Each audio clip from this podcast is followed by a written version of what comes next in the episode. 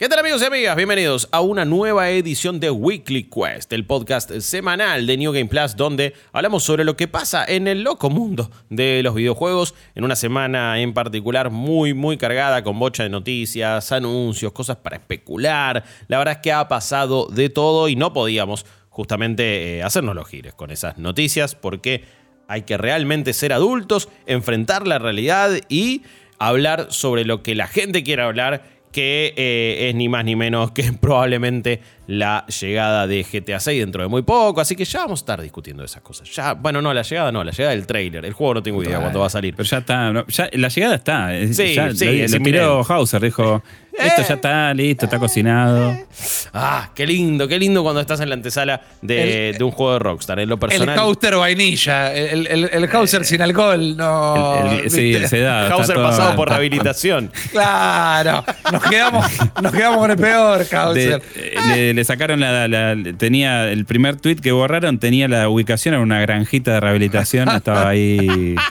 Después dijeron, no, flaco, borrá. Cuídate un poco. Este, podíamos, podíamos tener a Doctor Hauser, pero nos tocó este. Le sacaron el bicodín. Mi nombre es Guillermo Leos. A todo esto, ¿cómo andan? No somos New Game Plus. Ustedes nos pueden seguir en eh, redes sociales como arroba New Game Plus OK.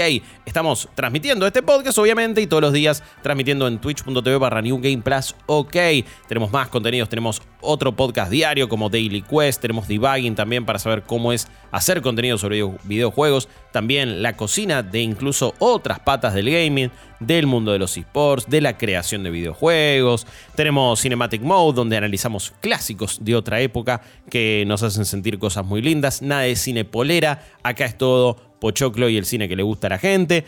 Y obviamente este podcast Weekly Quest que no lo hago solo, sino que están, como siempre, dos galácticos. Eh, Jeremías Curchi y Chopper. Sí, menos mal que no soy yo hablando una hora y media, pues sería alto garrón. Eh, Chopinio, ¿cómo andas? ¿Todo bien?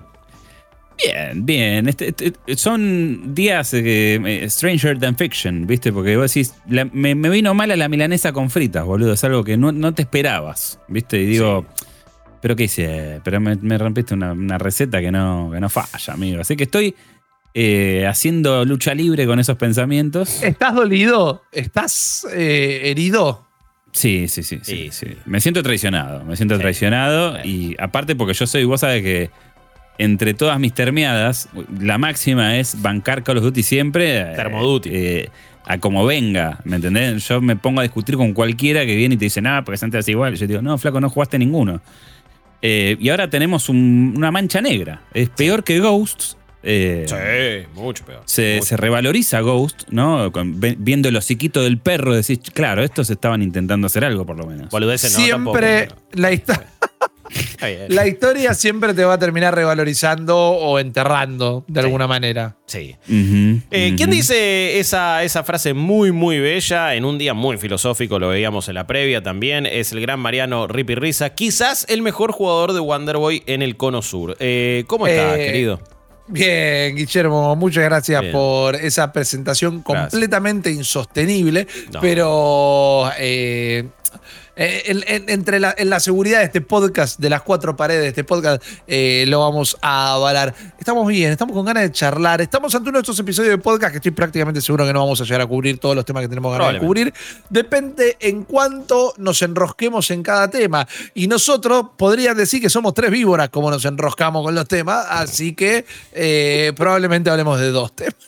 Sí. Pero bien, pero bien, bien, porque fue una semana, fue esta semana de las que a mí me gusta decir qué lindo labura de esto, ¿no? Ah. Que le puede pasar en un montón de ámbitos, en otro montón de cosas. Si es una semana de mucha noticia en el fútbol, el periodista deportivo, quienes tuvieron su día esta semana, así que feliz día a los periodistas y a las periodistas deportivos, eh, dirán, oh, qué linda semana esta, eh, quilombo en River, quilombo en Boca, quilombo... Eh, bueno, esta nos tocó a nosotros, así que las disfruto. Y cuando hay cachengue, es lindo. Claro. Vamos a arrancar por lo que ya veníamos comentando. Vamos a arrancar por Call of Duty Modern Warfare 3, nuevo lanzamiento, acceso anticipado a la campaña. Chops la estuvo jugando en vivo, ahora nos va a comentar eh, exactamente qué onda. También hubo reportes sobre lo que fue el desarrollo de este, este juego, un reporte más precisamente de Jason Schreier del sitio Bloomberg. Y quiero arrancar hablando sobre eso porque es la mejor manera de explicar el, resultado que hemos tenido y el, dolor en el alma de, Chops. Em, porque es así, y, te entiendo. Em, el reporte dice lo siguiente: dice que este juego se realizó en. Y la campaña principalmente se realizó en, ponerle 16 meses para poner el plazo que le dio Activision a Sledgehammer para hacer Modern Warfare 3. Un juego que también, según el reporte, había arrancado como una expansión, un spin-off, una también expansión que iba a continuar los hechos de Modern Warfare 2, que se llamaba eh, Nombre en clave Júpiter y que iba a suceder en México y que iba a ser algo tranqui. Había reportes que no íbamos a tener un Call of Duty Premium en 2023. Y entonces, eh, uno decía, bueno, está bien, es una expansión. Se confirmó, no lo tenemos. Claro, sí, sí, bueno, es verdad, claro. No hay ni premium. Veamos la este, prensa. Este es, este es un juego que sí le cabe el mote de DLC, ¿no? Y, porque para, para, lo que después dice, no, que Miles Morales es un DLC, no, que Tears of the Kingdom es DLC. No, no, no, papu, esto cuando es un DLC y de repente me lo hiciste juego y saltó la ficha en el barrio. Pero iba a ser algo totalmente distinto incluso de lo que fue, ¿no? Y de repente a Sledgehammer le dicen, no, mira, tenemos que hacer un Call of Duty, es un Modern Warfare 3, es full price y la historia no es la que venían haciendo. Tiene que tener como villano a Makarov, que era el, de los Modern Warfare anteriores. Y van a tener que hacer iba a seguir la línea de, los, de los carteles eh, del 2, ponele. Exactamente. Mm. Y, Call of eh, Duty versus de marrones.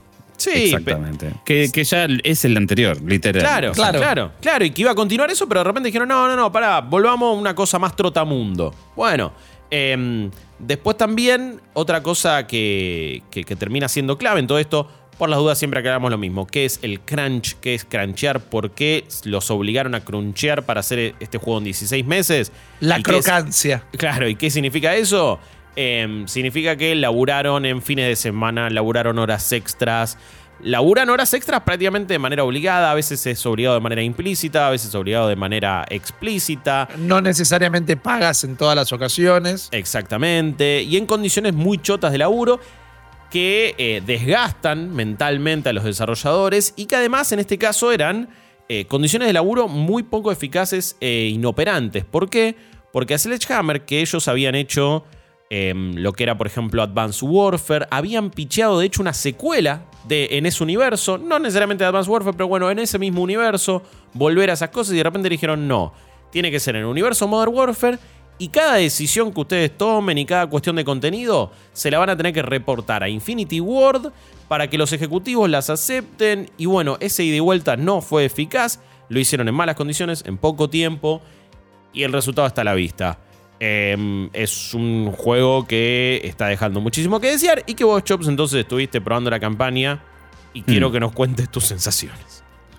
No, o sea, eh, nosotros lo jugamos en vivo, eh, más o menos unas dos horas, casi tres. Llegué a completar casi la mitad de la campaña y después, como estaba jugando con una cuenta que no era mía, eh, al habilitarse el juego lo terminé en tres horas y media, casi cuatro horas es muy loco el tema de, la numerología, ¿no? Porque siempre eh, se, supo que estos juegos llevan tres años aproximadamente de desarrollo hmm. para entregar una campaña que para mí no, no se puede soslayar del, paquete Call of Duty. Para mí lo que lo distingue es tener un gran multiplayer con opciones gratuitas como Warzone y también tiene una campaña que más allá del tono que tenga, más allá de, que si, si, es efectiva en lo que quiere contar o no, está y tiene como unos valores de producción que son el pochoclo nuestro de todos los años. Hay gente que no lo juega de esa manera y está fantástico, pero es la realidad es que es una es la, experiencia Call of Duty tiene esas eh, características. Sí. Lo que ocurre con este juego es muy parecido a lo que ocurría con Black Ops 3. Es un juego que introdujo esta idea de los eh, operadores que tienen estos eh, eh, especie de superpoderes. Acá no ocurre eso, pero sí era un juego que no tenía una campaña tradicional. Hmm. con niveles más pasilleros y con cosas más de scripting, sino que eran arenas de combate. Lo que hace Modern Warfare 3 es mechar un escenario scripteado, arena de combate, tomando piezas de Warzone. Donde, que son, es el DMZ que jugaste antes, Claro. Con una inteligencia artificial que es por momentos ligeramente superior, pero en general es bastante igual al DMZ, lo cual no es para nada bueno. Y tiene objetivos relativamente dinámicos, viste, como que. Con la diferencia que vos, en, lugar de jugar con un, con un operador X, jugás con eh, Price, ponele. Claro. Eh, y es una campaña completamente que la historia no dice nada. Eh, es irregular porque tenés una calidad gráfica que por momentos es muy buena. O sea, se nota que hay mano y hay como un avance tecnológico cuando vas al estadio, cuando en la misión del avión o cuando empieza el juego, en la cárcel, es como que se siente ese punch y decís, che, boludo, vamos, dale, es este pochoclo, es esta milanesa con fritas. y de repente te mandan a hacer, no sé, desactivar tres bombas en el fuerte de no sé qué. Y vos decís, pero flaco, ¿qué es? Eh, ¿Qué estamos haciendo? Claro. Y es eso, y es justamente, es exactamente la mitad de tiempo que tienen para un Call of Duty, exactamente es la mitad de contenido premium que tiene la campaña, porque está repartida en partes iguales entre esas misiones, eh, que son las que uno conoce de, la campaña de un Call of Duty, y lo otro que es un DMZ glorificado. Eh, me parece un insulto. Un eh, juego de Sega lleva un año y medio de desarrollo. Claro. Ocarina of Time llevó dos años y medio de desarrollo. Y alguien podrá decir con cierto tino, bueno, Rippy, pero era el 94. Bueno, en dos años y medio de ese momento, si aplicame la, inflación del tiempo, ponele lo que quieras, sabiendo que estos juegos llevan más o menos tres años, de que son estudios colaborativos, de que tienen una base, y para este justamente tenían una base hecha, porque es esa, es una que yo ya la quiero poner en el Museo de las Vergüenzas del Gaming, junto a las plaquitas para avisar los retrasos en Twitter y todo. El, era un DLC, pero decidimos transformarlo en un juego entero.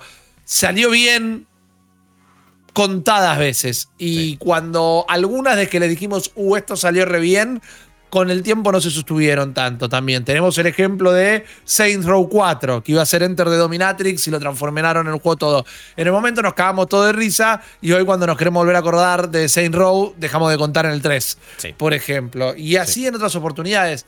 Le das un año y medio a un estudio que le tiene que reportar a otro estudio. En el medio, y disculpen porque yo no quiero pasarme como que alguien que habla de más de lo que sabe, me encantaría haber sido una mosca en la pared, pero en el medio había un estudio que no se sabía si lo iban a vender o no, y todos los días debería haber reuniones de, che, llamó Bobby y dijeron esta semana no hagamos nada. Bueno, no, llamó Bobby y dijo que esta semana tenemos que hacer todos los días de noche porque la verdad, si se pincha la venta, no tenemos plata para el resto. No, debe haber sido una condición Debe haber sido un loquero. Debe haber sido un loquero. No solo por tener que trabajar de noche y más, que ya está mal. Y lo primero que está mal es trabajar sin plata. Debe haber sido una locura de que lo estaban desarrollando y se miraban con el pibe que tenían codeando al lado y dijeron, boludo, ¿esto va a salir en algún momento? Estamos trabajando al pedo. Debe haber sido un desarrollo de mierda. Sí. Realmente. Es que lo fue. Lo que, a mí lo que, me, lo, que me, lo que me pone mal en un punto es que al final de cuentas es Sledgehammer otra vez que lo tiran abajo del tren, ¿me entendés? Eh, en el contexto de un hijo de puta como Cottage, que lo que. Porque esto es, esto es claramente una decisión de traje y corbata, ¿no? no Definitivamente. ¿Me entendés? Y, y Los desarrolladores no tienen la culpa de cómo resultó este juego. Lo ves a la basura esa completamente indemne en las fotos que se sacaron cuando con la compra, ¿me entendés? Con, con Spencer dentro del organigrama como ocupando un cargo jerárquico. El tipo se va a ir en enero, forrado en guita. Sí. Y quedó dilapidado, dilapidado uno de los estudios que a mí me parece que tienen un output muy zarpado. O sea, si bien no son Infinity Ward, eh, hacen, son, son, son, hacen buenos juegos, quiero decir. Eh, se comieron terrible curva, ¿me entendés? Los quemaron. Eh, se perjudica la, franquicia en el sentido de que eh, estás entregando un producto que es recontra mil subpar, en donde ni siquiera se molestaron en desvincular el juego del árbol de trofeos en Play 5, donde queda clarísimo que es un puto DLC.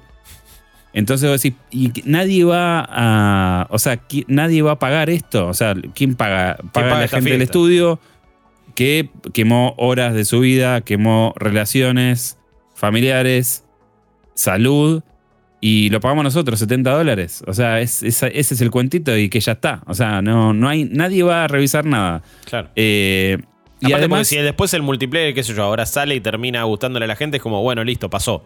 Igual no, es que no va a pasar, no, es que no va a pasar. ¿Quién va a comprar este juego para jugar al multiplayer?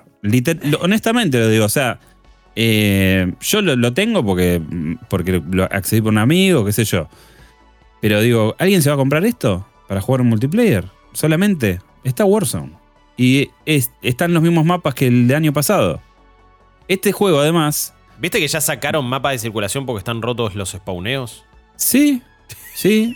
porque eso es un problema que ya tuvo. Es un problema que ya tuvo Sledgehammer con el de la Segunda Guerra, por ejemplo. el de Vanguard, sí, estaba No se podía jugar al Vanguard. Yo y, y me pasaba un chabón por adelante, boludo, y pará, hijo de y me mataba. Era como. Sí. No quiero. Eh, es algo básico, eso no puede fallar en un Call of Duty. No, puede, fallar. No puede, no puede. fallar. De 2007 que lo tienen descifrado. No quiero que parezca que descubrí el agua tibia y.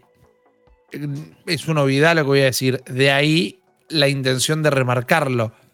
Es Activision debe ser uno de los estudios con la mayor cantidad de empleados del mundo, con la mayor tecnología. Cantidad Ahí No, claro, viste, no faltan recursos. No están en un búnker de guerra codeando en un sótano porque su nación se está peleando con la vecina. No solo Igual Claro, después te enterás que los tienen en una habitación sin ventana y, eh. sin aire acondicionado, que también está mal. Lo de control de calidad estaba medio en una situación de guerra pero no hay falta de recursos. No diga, y bueno, bueno, es un estudio chico. Mira, eran siete haciéndolo. Ah, no. Lo hay, que hay cosas que ya no hay excusas. Negligencia en cuanto al hay, hay una necesidad de, hacer el min-maxing de, guita, de revenue. O sea, porque aparte, ¿qué quiero decir? Le iban a dar un franco a Call of Duty, ¿no? Sí. Este tipo se va, hace un acuerdo millonario eh, nadie lo. o sea, salió indemne de todos los problemas que el tipo tenía conocimiento que existían de acoso sexual, abuso de empleados, cultura tóxica, todo. Todo eso nadie no va a responder por nada.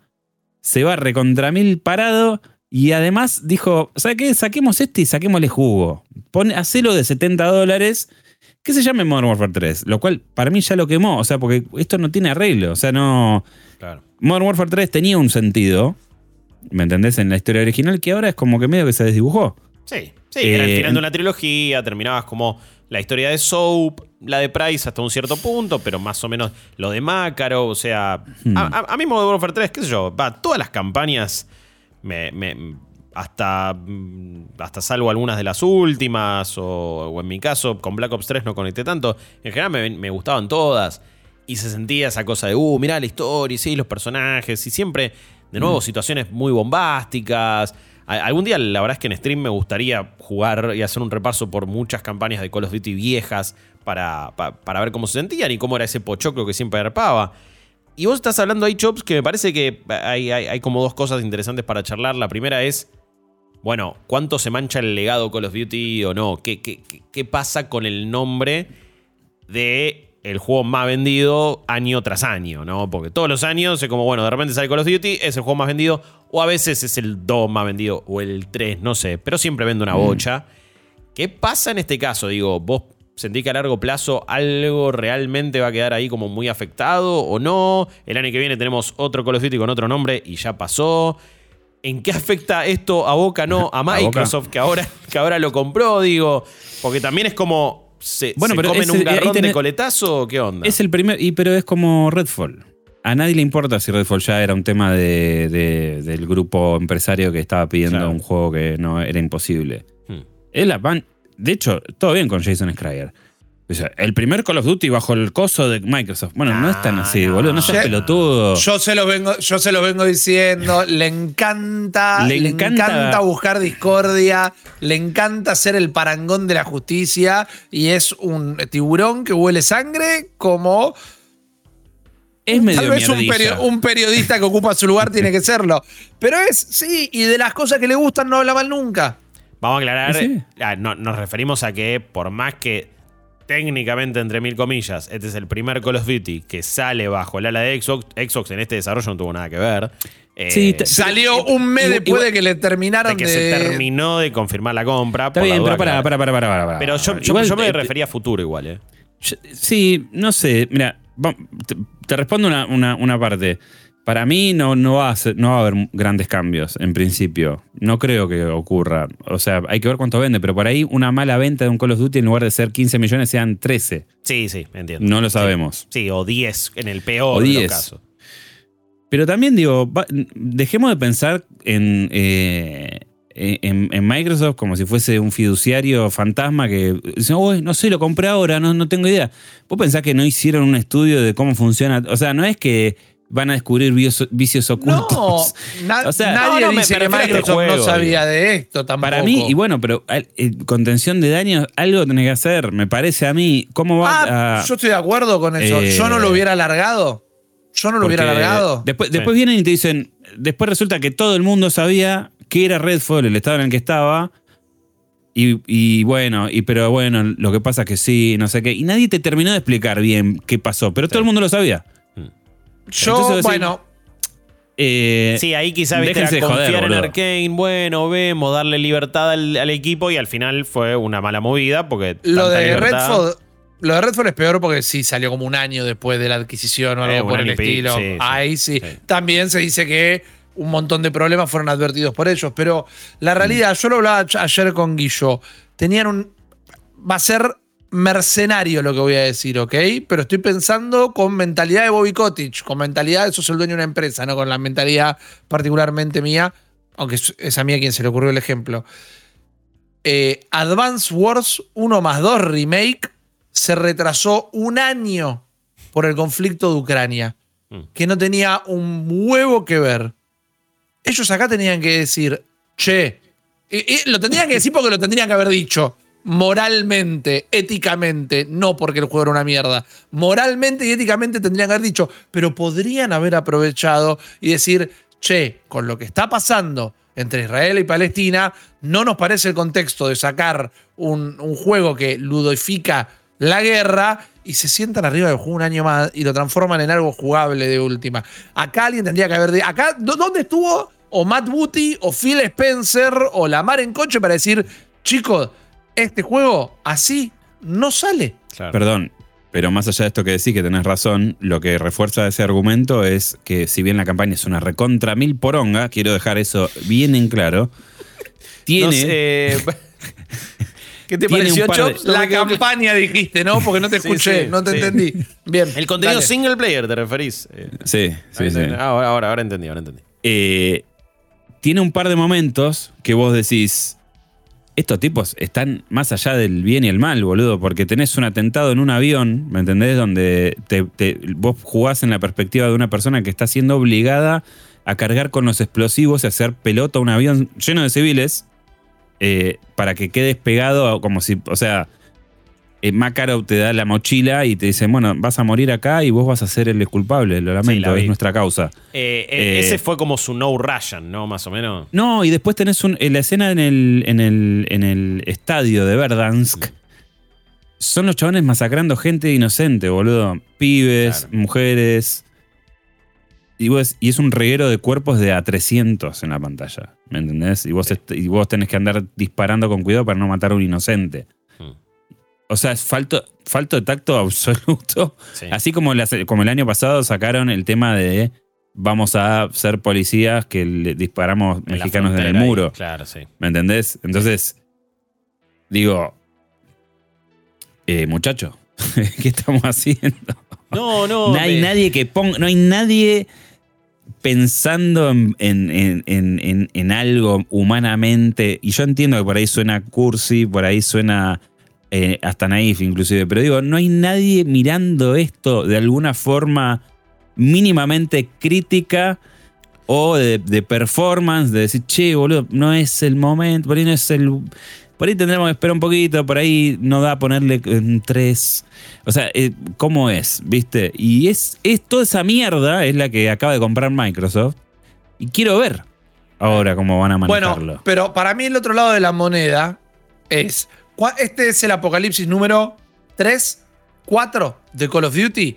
Call of Duty nunca se vuelve malo y sufre un problema. Call of Duty eh, entra en una zona medio rocosa hasta que sale. Porque Call of Duty era una ah, mierda. Se había, Call of Duty se rompió. Call of Duty no sirve más. Call of Duty no es lo que era. Sale Modern Warfare 2019. Call of Duty vuelve a la gloria, lo más grande que hay, todo. El del otro año, el de los cubanos, era que pasaba en Miami por ahí, eh, ya tecleaba. El primero de nueva generación. Eh, Vanguard, personalmente me parece muy flojo. el Modern Warfare 2 eh, no era el Modern Warfare de 2019.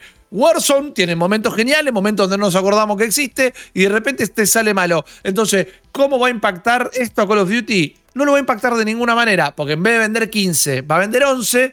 El año que viene lo mismo, el otro año vuelve a sacar uno que rompe todo. Y es el ciclo de la vida de Call of Duty. Es el ciclo de la vida del juego anual. El juego anual es una cagada hasta que finalmente sacan algo uno que es distinto al anterior. Y entonces, eh, mirá, papá, acá ah, volvieron a encontrar el Activision y después son otros cinco años de cagada y después van a sacar otro que bueno. Ese es el ciclo. Yo no, no, no comparto esa apreciación porque no creo que sean mal, o sea, eh, dentro de lo que son las campañas, por ahí hay, hay, campañas más brillantes y otras no tanto, pero no me parece que sean malos juegos ni me parece que hagan un daño. Me parece que estas actitudes que tuvieron con este juego particular hace daño, porque está a la vista que no es un producto que está terminado, ya saltó la olla y sabemos que la gente hizo crunch a cagarse, cosa que es algo que la compañía había prometido que había resuelto, ¿me ¿Eh? entendés? Ya recibió. Este, en este caso particular creo que hay un daño. El, resto es subjetivo y me parece que lo que trae Call of Duty en 2019 es un refresco, una fórmula que venía reiterándose eh, desde que salió el primer Modern Warfare, eh, Call of Duty 4. Pero no me parece que sea una cosa. Es, digo, es uno de los pocos juegos anuales que siempre te ofrecen algo eh, que, está orientado a un público y entiendo a quien no le gusta. Y, después podemos hablar hasta mañana de lo que representa esto también en términos de propaganda, en términos de whitewashing de crímenes de guerra, en términos de vamos a bancar al ejército de los Estados Unidos, eh, todo eso es recontra mil espinoso. Sí. Que tampoco creo que vaya a cambiar, porque todo bien con Microsoft, pero HoloLens es un desarrollo que se lo dieron al ejército y no van a suspender contratos eh, de armamentísticos, ¿me entendés? Para hacer los próximos Call of Duty y que el arma eh, para romper 300.000 civiles sea exactamente la que se usó en el. igual a la que se usó para bombardear, no sé, la franja de Gaza, ¿me entendés? Con esa, nos enteramos ahora de ese, equipo maravilloso que tiene unas cuchillas que, que no explota, pero parte gente eh, en un vuelo rasante. Vos decir, ¿vamos a jugar con eso? ¿Nos van a dar el control remoto? Esa es otra discusión, me parece aberrante, pero bueno, eh, la otra opción es no jugarlo. Y la otra opción es no comprarlo. Siempre. Y no bancar esta pija. Es la opción de siempre. Sí, obvio. Pero, pero bueno, qué sé yo. Yo todavía eh, soy débil ante las mieles del, Team Deathmatch. y, eh, y no creo que vayas a ser un consumo problemático. pero bueno, digo. Eh, qué sé yo, es lo que es, ¿viste? Ahora, lo que digo es esto. Este producto, así como está, es, es, nocivo y no está bien que sucedan estas cosas. Lamentablemente hay mucha gente que lo va a comprar. Porque es, la única forma. Para mí la única forma es que esto venda tres palos, no que venda 13 en lugar de 15. Claro. Pero bueno, es muy que sea medio una catástrofe como. Que sea medio una debacle fuerte. Y bueno, tendrán que recalcular. Que venían bien. O sea, porque aparte ese es el punto. No venía mal. O sea, te puede gustar o no la Segunda Guerra con el filtro United Call of, Benetton, ponele del Vanguard. Pero era un juego que intentaba decir algo distinto y tenía una campaña que tenía un desarrollo. Y bueno, puede ser una gomada o no, pero era algo que tenía un, gente que se, se veía que habían laburado, qué sé yo hasta el, este, hasta el Black Ops, que a mí me parece que es un juego bastante divertido y la campaña está muy buena. Eh, digo, bueno, intentaron hacer algo. Esto es súper chanta, boludo. Es ladri total. Y eh, es, que eso, eso es lo peor. No es que, uy, no me gustó. Es ladri. Y, y es como. Y es choto. Y es, mm. un, y es rosa la estafa. Porque es como, che, 70 dólares lo cobraste. Eh. O sea, full, full price. Y los problemas no son solo de la campaña, es también en el multi. Y un montón de, de, otras Escuchame, cosas. El multi, a mí me encanta el, el fanservice de poder llevarme mi loadout y de las armas, pero eso te habla de que es un fucking reciclado claro, descomunal. Em, no, yo me pregunto. Van a, van a, traer todos los mapas, van a traer todos los mapas del juego anterior y los van a alargar por temporada. Voy a decir, flaco, ya hay un juego que funciona y tiene esos mapas. ¿De qué mierda ya lo me compré. Ya lo compré. los tengo. Tiene el, ahora salió, con este juego sale lo que, eh, digamos, viste que vos antes lanzabas cualquier Call of Duty y te aparecía una splash screen con todo. Bueno, ahora se llama Call of Duty Launcher, eso. Claro, Call of Duty instala primero y desde adentro manejas todo. Sí. Yo tengo todos porque soy ultra termo. Pero digo, flaco, eh, ahora se nota más que nunca, boludo, que es todo lo mismo. O sea, pero eh, no me, no me hagas el firulito de. Porque no es Nintendo sacándome las pistas de, de Mario Kart 64. Es el juego que venía jugando hasta hace dos días, boludo. Claro no seas hijo de puta. te, hicieron pagar la mudada del cliente. Es un montón. Es un montón. Em, yo me pregunto realmente qué va a hacer Microsoft con esta saga futuro. Creo que esa es una pregunta interesante. Obviamente que entramos en terreno de especular porque no tenemos idea. Hmm. No se ha podido pronunciar tanto al respecto porque de nuevo no podían legalmente hablar de qué iban a hacer con ciertas cosas de, de Activision Blizzard. Em, y ahora tampoco pueden salir a decir mucho porque lo que tendrían que salir a decir es pedir disculpas más o menos. Y a nivel PR probablemente no, no lo quieran hacer. Pero sí es como, bueno, ¿cuál es el camino que van a tomar? ¿Va a seguir siendo anual la franquicia? Porque antes también era anual porque, y bueno, Activision Blizzard King necesitaba de Call of Duty todos los años para ser una de sus principales fuentes de ingresos, la bolsa, esto, el otro, etc. Digo, cuestiones comerciales y empresariales. Ahora está en el contexto de una de las cinco empresas más grandes del mundo, una empresa trillonaria y que obviamente gastó 70 mil millones de dólares en todo esto y resultados Microsoft va a, querer, va, a querer, Satya Nadella va a querer que también rinda lo que gastaron, pero puede tener un poco más de espalda, digo, y si el año que viene no sale un Call of Duty, no es el fin de Microsoft, no, no, no, no, es, no, no, no, no creo que cambie mucho realmente. Y me pregunto entonces, bueno, ¿Qué deciden? ¿Viste? ¿Cuál, es el camino? Porque también veo, eh. veo una posibilidad que es, ok, mantenemos Warzone, le damos más contenido, tenemos el multi ahí, metemos cosas en Game Pass. Y cada tanto, cada dos años sale un Call of Duty un poquito más picante que sea como, bueno, un cambio importante. O algo así. ¿No es lo que quieren hacer ahora con Assassin's Creed? Eh, Ubisoft. Em, sí, claro. Eh, bueno, hace ya bastante te largo, Te largo uno chiquito, pero estamos preparando el, más grande de todo, claro. bueno, pero te, lo cobro, 70, 60 dólares. Sí, sí. Mirá, un DLC y al final ya te lo van a cobrar gran. Todos te lo van a cobrar 70 dólares. Hasta que encuentren la manera de uno cobrártelo 90 dólares. Bueno, pero son los early access y toda la bola. ¿Sabes qué es lo más triste de esto? Que yo accedí a la campaña el día que se levantó con... hay gente que se debe haber comido la curva de pagar 100 dólares para jugar esta poronga. O sea, eso me parece trágico. ¿Me entendés? Ahora, ¿qué va a hacer Microsoft? Yo creo que va a tener que seguir con Call of Duty todos los años. Porque Call of Duty necesita, o sea, Microsoft necesita la liquidez que le que, o sea, lo que está comprando aparte de las IPs es la, son los números millonarios que factura Activision con Call of Duty, con Call of Duty Mobile y con todos esos productos eh, que son de ballena blanca. Sí. Porque no tiene tanto diferencial el revenue de gaming. No, entiendo, pensé que quizás podía tener una, una, espalda mayor que, que, que, Activision. A mí lo que me parece que va a pasar. la pelota como decir, che, no podemos hacer esta de nuevo. No, para mí lo que va a pasar, ¿sabes qué es? Es que vamos a seguir con el Call of Duty anual, pero los estudios van a tener mucha más independencia. Entonces no van a estar dependiendo de lo que haga Bobby Cottage, ni tampoco de la junta de inversores que claro va a tomar la decisión de sacarlo como Modern Warfare 3 hmm. y me chupa un huevo que lo tengas a la mitad. ¿Me entendés? Esas cosas ya no van a pasar. Espero. o sea. Sí, se supone.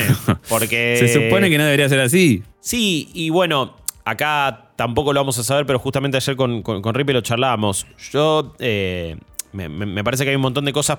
hay, cosas positivas y negativas en, en todo lo que sucede a nivel industria cuando se habla de adquisiciones. Eh, yo no soy tan fatalista con la sensación de, uh, no, que monopolio, esto que el otro, que no hay más estudios. Ah, eh, se abren estudios todos los días y, el, y como dice nuestro amigo Jeff Grab siempre, el próximo gran éxito va a salir de de, pedo en Steam y lo van a jugar 100 mil millones de personas y ahí tenés un nuevo fenómeno. Salen así, son si cosas que pasan así. Si hay algo que le gusta a los veteranos de la industria es veteranear, boludo. es veteranear. Van a, Veteranos van a seguir veteraneando en nuevos, nuevos Claro, pero digo, me está... preocupando, yo no tengo nada que ver, pero digo, quiero también que haya buenos juegos. Me asusta un poco el hecho de, che, Microsoft tiene demasiadas cosas, demasiados estudios. ¿Cómo podés mantener una línea de pensamiento, una visión, una unidad, una forma de laburo sin que se te descarrile todo o dar tanta independencia que no estás controlando tanto y tenés Redfall y tenés, ponele, si hubieran comprado Activision Blizzard hace un tiempo y salía esto, tenés un Modern Warfare 3, a esa cosa me refiero. Eh, me, me pregunto si eso va a terminar pasando. Es como que ahora aún más de lo que ya tenían, que era una bocha. Y de lo que todavía estamos a la espera de que salgan un montón de cosas que ojalá estén bárbaras. Pero, pero bueno, me, queda, me, queda como esa sensación, ¿no? Eh, son un montón de interrogantes que tampoco tenemos la respuesta, porque todavía no sucedió. creo que, igual una buena, una buena señal me parece que esta, esta eh, este barajar y dar de nuevo en el organigrama de, Microsoft, en donde ya el tío Phil sigue siendo el tío, es más tío Phil que nunca, porque es el que está en la encima punta de, la cadena alimenticia. Pero, digamos, hay una cosa de, ir delegando responsabilidades y áreas que me parece que está inteligente. Y calculo que eso también se replicará hacia abajo, eh, porque es la única forma. O sea, tenés 200.000 estudios laburando. Yo la verdad que no sé, hemos visto a Microsoft chocar varias Ferraris, entonces yo siempre me reservo esa pizca de sal en la mano.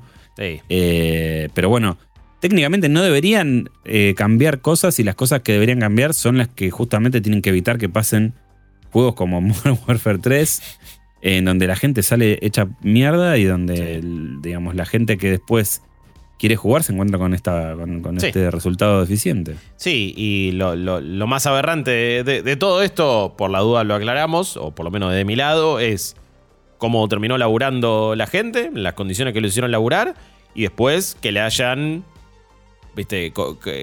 a, través de, no, no, no presionado ni obligado, porque nadie compra algo obligado, pero a la gente le vendieron gato por liebre, como le, metieron ahí un buzonazo.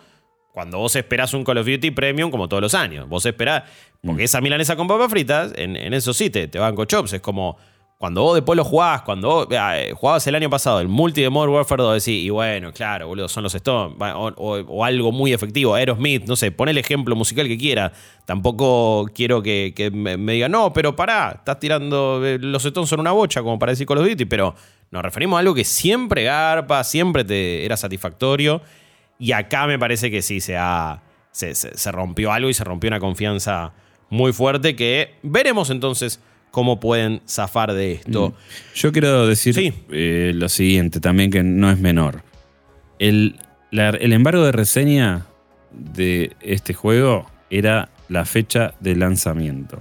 Ajá. Mm. Lo cual no me parece casual. IGN publicó la review hace una semana. Lo hizo tomando la decisión editorial de no aceptar el código y comprar el juego para ver qué mierda estaba pasando con Modern Warfare 3, lo cual me parece valiosísimo en estos tiempos que corren. Porque es una jugada sucia, cosa que no pasó antes. Está bien, todo lo que vos quieras, pero digo, estás, estás tapando, eh, queriendo tapar la mierda. Porque nunca hubo un embargo de lanzamiento. Vos cuando tenías el acceso sucia pero legal la jugada de quienes deciden no aceptar el embargo y comprar el juego para publicar la review. No, no, no, yo estoy hablando, eso me parece que es eh, que, por fin te, pusiste la pincha de periodista, ¿no? Pero quiero decir, eh, por parte del publisher, me parece ah, nefasto. chotísimo, chotísimo. Porque aparte el juego ya está disponible para el público. en general, cuando hay acceso anticipado, el embargo se levanta en el primer momento que está disponible para todo el mundo el juego. Y que eso no haya pasado, o sea que, no, no, el embargo era cuando termina de salir el multi, chotísimo, o sea, pero... pero no, no, el embargo es un año después, de que sacamos el juego. claro. del, quinto parche de, actualización de contenido. Exacto, exacto. Brutal, brutal. Eh, pero bueno, de un gigante de la industria a otro, Porque es momento de hablar de GTA 6, es momento de hablar de Rockstar, es momento de hablar de eh, la segunda llegada de Motherfucking Jesus. Em, GTA 6, gente, lo venimos esperando hace 10 años probablemente. Está bien que todo lo que le han hecho a GTA Online y los 70 relanzamientos de GTA V han hecho que no se sientan 10 años. En el medio tuvimos Red Dead Redemption 2. Pero después de eh, filtraciones, o más bien filtraciones no, sino bien hackeos directamente, de haber visto eh, personajes ahí moviéndose en medio de un eh, diner medio raro, en, lo que entendemos será una Vice City nuevamente como locación de este GTA 6, y un montón de otros videos de, propios de ese hackeo y de esa filtración, veníamos teniendo como algunos anuncios casi que oficiales barra extraoficiales, Take Two como casa madre de Rockstar diciendo y se nos espera un próximo año fiscal tremendo, donde vamos a cambiar todos el auto, todo vamos a estar limpiándonos eh, el trasero con lingote de oro. Y eso te daba a entender que se venía un GTA. Incómodo.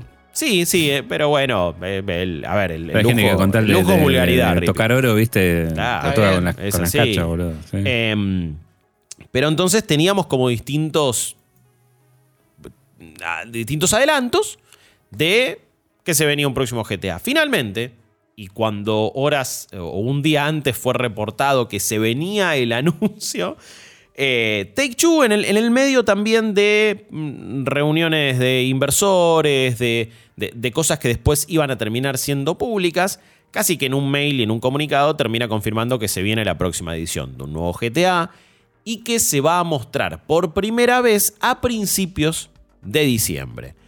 Em, es un anuncio con cero bombos y platillos, no es para nada glamoroso dijeron en el marco del 25 aniversario de Rockstar, vamos a estar presentando el próximo GTA. No dicen GTA 6 técnicamente. Eh, a ver, yo creo igual que se va. menor. No, yo creo que se va a llamar GTA 6. A esta altura creo que cuando tienen un nuevo lanzamiento así, no creo que le metan un subtítulo. No creo que vayan por la movida de Vice City 2. Me parece que a nivel marketing es como es, como los nombres de la PlayStation. Está bien, estaría buenísimo que le metieran otro nombre. Pero es la 1, la 2, la 3, la 4, la 5. Pum, chau. Y acá es GTA 5, GTA 6, a otra cosa. Para mí Fumo puede al frente, ser a otra cosa. ya está. Para mí puede ser un Vice City, un San Andreas, quiero decir. Eh, puede ser un GTA X, ¿me entendés? No, no sé. No, no, te, te dejo abierta esa posibilidad. Que no, para, para, no, no, no, no. Ah, yo creo que no, yo creo que no. Estamos, estamos admitiendo la posibilidad de que el anuncio no sea GTA 6 no, yo digo que va a ser el próximo GTA en todo. Pero que no tiene nombre, pero no sé si va a tener número. Eh, número, pero sin ah, subtítulo. Ok. No, bueno, porque no quería bancar esta teoría conspirativa que también surgió de. No dijeron GTA 6. Quizás es GTA San Andreas eh, VR, no, ¿viste? No, no, no, ese es GTA 6. No, no boludo ese no, boludo ese no, claro, ese no. No, no, no seamos inocentes. Es, es Estamos hablando del sucesor de GTA 5. Sí, sí, sí. Esa exacto, es la definición. Exacto. Nada de maquinita, nada de maluma. Nada, nada, nada de gilada. Bien no, no, ese no es GTA, pero sí es verdad que no dijeron GTA 6, entonces se puede llamar, sí, Vice City 2 o, lo que o otro subtítulo. En lo personal, no sé, igual es una es la, quizás lo menos importante, pero para mí, yo, porque yo, siempre creo que le a meter el número. Lo que pasa es que eh, si, si mirás eh, todos los lanzamientos, tenés el 3, Vice City, San Andreas, 4, expansión, expansión, 5. Bueno, pero fue una expansión. raro pasar al 6. No standalone, es como. Bueno, pero tienen, pero digamos, el, en cuanto a contenido de desarrollo. Eh, sí, son, experiencias independientes, pero digo. Son, son como 50 horas de contenido y tienen muchos avances en cuanto a lo que es sistema de juego. Por eso digo, me parecería raro en, el, en, viendo así como la línea temporal del 5 al 6 el salto directo. Por eso por ahí.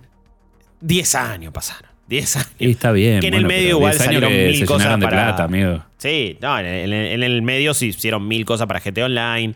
Pero bueno, mm. se viene el próximo GTA y se va a mostrar a principios de diciembre.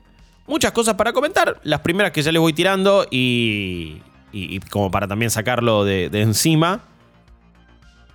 ¿Creen que se anuncian de, que se muestran de Game Awards? ¿Sí o no?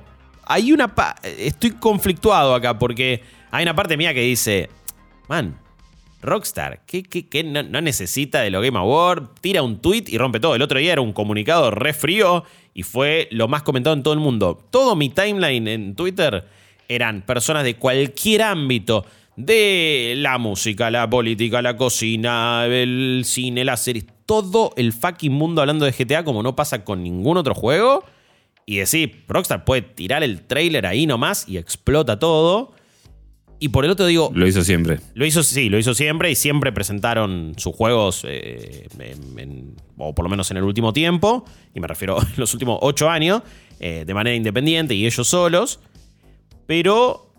Pero ¿por qué a principios de diciembre entonces, coincidiendo justo que los Game Awards son a principios de diciembre? Esa es la única parte que digo. ¿Y por qué Early December? Es como, está muy junto, está muy ahí. Es lo único que me hace dudar es, El, es el puño más fuerte contra el escudo más fuerte, ¿no? La lanza más fuerte contra el escudo más fuerte.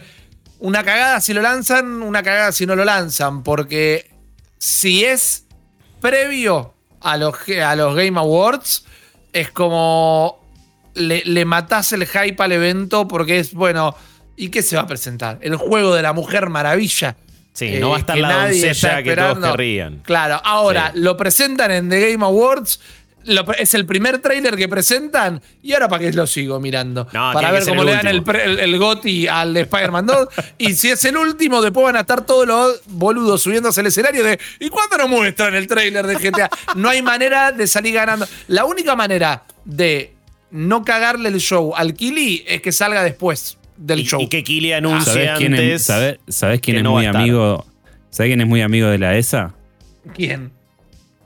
Stelznick, no, no, no Geoff Keighley.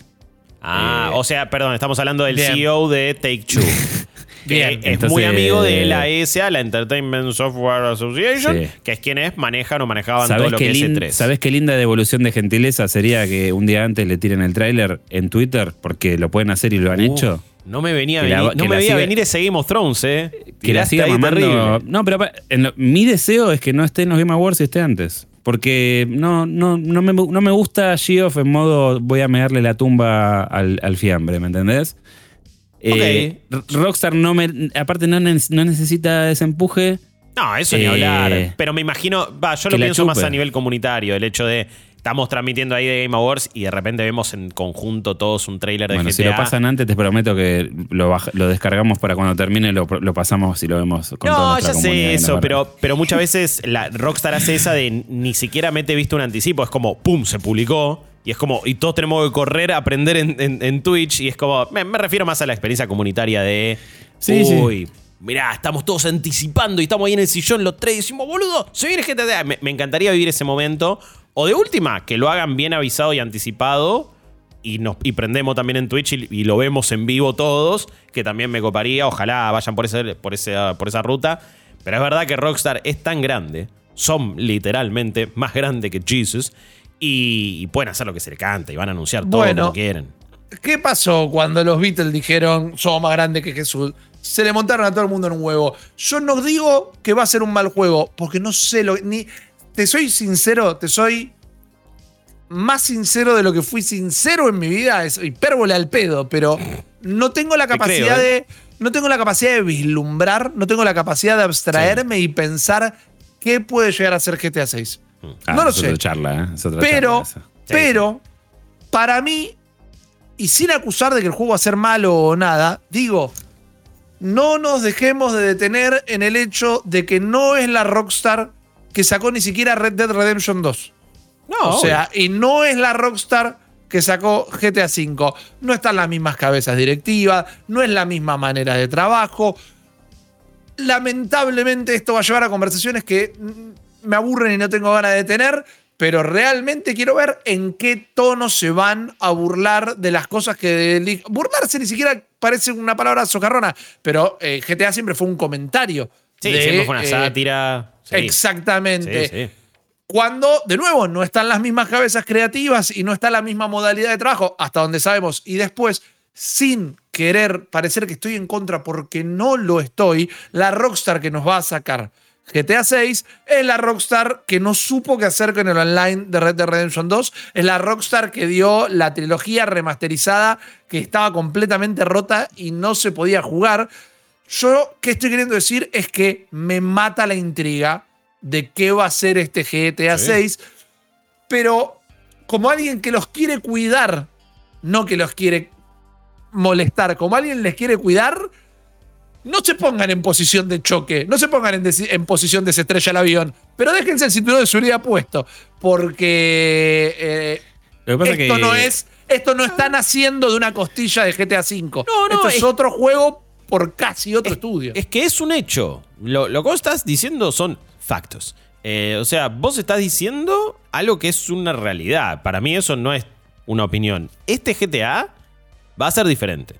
Eh, ojo, va, a ser diferente en su proceso y debería resultar diferente. Quizás recrearon nuevamente la fórmula de la Coca-Cola y es exactamente todo igual, incluso con otras personas. Pero como vos decís, se, se, fueron y cambiaron cosas muy, muy importantes y muy fuertes en lo que es la forma de laburo de Rockstar. Entonces, es diferente. En lo personal, tengo esperanzas de que sea una rockstar incluso mejor, quizás. Una, rockstar que pueda tocar ciertos temas de una manera un, poco más eh, acorde hoy por hoy, o, que me ofrezca algo distinto. Una rockstar que haga un mejor diseño de misiones, que amo Red Dead Redemption 2, pero bueno, su diseño de misiones me resulta anticuado y me da esperanza de que puedan hacer un mejor producto todavía. Eh, pero que va a ser diferente, yo estoy prácticamente un 99% seguro que va a ser listos? ¿Ustedes están listos? Y, de nuevo, uh, para que nos caigan a puteadas cuando sea el mismo diseño de misiones y hablemos de GTA 6. Al margen, eso va a pasar también, pero digo, parece que tengo ganas de hacer modiar este episodio. ¿Ustedes están listos para tener una cuenta de Twitter el día después de que muestren que hay una protagonista mujer en un GTA? Ah, eh, viste como. esa, me chupa un huevo, pero en el sentido no porque, no porque el podcast, no porque el podcast de esa semana vamos a estar hablando de eso. Entonces, se me chupa un huevo hasta que literalmente genera movimientos como lo que genera. Esto es, un es, un cóctel explosivo GTA 6. Es, es un cóctel explosivo. A esta altura, a esta altura quien se queje de algo así pero no hay que darle eh, entidad, no hay que darle entidad. Y, si vamos a hablar. Este, no, es no es lo que estoy diciendo necesariamente. Ya, claro, claro que no hay que darle entidad. No, pero es lo que va a pasar. está bien, pero que puede pasar y no darle entidad. ¿Cuál es el problema? O sea, tampoco vamos a hablar de GTA. Nunca se le dio entidad a estas cosas en, en, eh, la siempre cultura se termina hablando. Siempre se termina hablando. Se termina hablando, pero digamos, nosotros hemos tomado muchas decisiones de no, de no este, amplificar X cosas. O sea, porque no es relevante. O sea, hay gente que hace un podcast sobre el review bombing. A mí me parece lo más estúpido que hay el review bombing. Porque no le importa a nadie. Porque ¿qué es eso? O sea, ¿qué, le, baja la vara al estudio y no le dan los bonos? No, a comerla. Entonces andá y llorá. Si no te gusta, tirá los tweets que quieras. No vamos a hacer tampoco un podcast sobre, che, hay una protagonista familiar en GTA pues ser parte del problema. Está bien que lo haya, debería haberlo hecho antes, de hecho. ¿Estamos de acuerdo? Eh, claro. A, mí me parece, o sea, varias cosas. Eh, Rockstar, como siempre, eh, hoy no sabemos cómo está compuesta Rockstar. Sabemos que distintos hits del estudio han venido de Rockstar North, de Rockstar San Diego, de Rockstar no sé qué. Hoy no sabemos cómo está ese organigrama. De la misma manera, sí sabemos que la trilogía que salió hecho una poronga no fue obra de Rockstar. Tiene el sellito, pero son los hijos de puta que hicieron el juego celular. Eso por un lado y por el otro. Ellos lo publicaron. Lo publica, eh, lo publica y son los dueños. ¿Qué vas a hacer, boludo? O sea, eh, esto es de la misma manera. Cuidar tu marca. Es lo mismo que estábamos hablando hasta recién de Call Está bien, pero, pero, por supuesto, pero la decisión no debe ser de Hauser. La decisión debe ser del puto de Strauss Perdón, le lo digo así porque es un hijo de puta también. A ver, que no esté tan hasta las bolas como, como, como Bobby Cottage, no, no lava las culpas. De, de Selnick, que también ha permitido un montón de crancheo, eh, que también ha tenido tiene un millón de desarrollos complejos eh, en sus hombros Recuerden lo que pasó con Bioshock. Todo Bioshock es una, tortura de principio a fin el desarrollo. Entonces, quiero decir, hay que. es medio. No quiero jugar al abogado de Rockstar porque no me interesa. Pero quiero decir, hay que separar un poco a veces esas cosas. Después el GTA Online sí fue una mala decisión. El, el Red Dead Redemption fue una mala decisión porque no puedes competir contra el que contra el, contra lo que es el mastodonte de Rockstar. O sea, es como le, saliste con un. ¿Me entendés? O sea, es como. Pero bueno, y después sobre lo que va a ser el juego, la verdad es que no lo sé. Mi sospecha es que vamos a estar ante el fucking juego de Rockstar, con las misiones que no le gusta a cierta gente. Eh, y no lo digo por ustedes. Que no, eh, pero somos nosotros y estamos acá también, y somos gente. Pero digo, hay gente que no, le, le va. bueno, entraste por la puerta de al lado, misión fallida. Bueno, pero es una decisión, es una decisión de, que, toman ahí, qué sé yo. Es ah, eh, eso es verdad también. yo lo que digo es. Eh, yo creo que va a cambiar igual. Yo creo que va a cambiar. No, pero no, lo que pasa es que estamos todos hoy como, como es el mundo post eh, Breath of the Wild, estamos esperando el sistémico que, lo, que salga debajo de las piedras. Bueno, no va a ocurrir. Ah, no sé si tanto. No, no, no, pero, pero me parece que, no sé, de, nuevo, quizás estoy, estoy, estoy, muy positivo, muy esperanzador. La verdad es que me, me, manejea mucho la, la, llegada de un nuevo juego de Rockstar, la llegada de un nuevo GTA. Pero genuinamente creo que, bueno, ok, hay algunas cosas que, que, van a cambiar y van a evolucionar. Digo, cuando volvés un mundo abierto de, de, Rockstar, ves cosas que sí. Y claro, boludo, es como. Son, son, son, son únicos en estas cosas. Sigo pensando que, lamentablemente, en Red Dead Redemption 2 hay misiones que amé, pero a la vez todo el diseño restrictivo también era como algo que me la bajaba, pero eh, a, la larga igual me acuerdo más de cosas increíbles de la historia del juego y del armado del mundo abierto que, de eso. Pero genuinamente creo que acá tienen la posibilidad de y, que van a cambiar un poco y ojalá lo, mejoren. Ojo, yo, lo que digo es que es, un sello, ¿viste? O sea, y por ahí las innovaciones de, que tienen que ver con lo, tecnológico y todo lo que hagan es amplificar un poco más lo que, lo que es el mundo, o sea, en sí. Y capaz que no sé si eso lo vamos a ver reflejado en una estructura más macro del juego, ¿me entendés? Por ahí es eh, las bolas del caballo al cuadrado. o no sé, ¿me entendés lo que quiero decir? Sí, pero a la larga fueron eh, esos los detalles que después cuando volvés de nuevo al mundo abierto... Eh, las bolas del caballo es lo que tenés que ir a buscar. Las bolas del caballo es lo que hace que el juego de Rockstar sea un, juego de Rockstar, también. Pero hay cuestiones donde en donde sí se pueden modernizar un toque más. Sobre todo porque eh, GTA 6, cuando hablamos de los juegos que redefinieron la industria, decimos, no tenemos plataformero 3D sin Mario, y no tenemos esto sin el otro, no tenemos shooter en consola sin Halo, no tenemos... La industria decidió que todos los juegos tenían que ser un juego de mundo abierto. Después GTA 3, 4, Vice perdón, 3 Vice City en San Andreas y el 4. Y a la industria mm. después del 4 y antes del 5 incluso, dijeron, todos tenemos que ser un juego de Rockstar.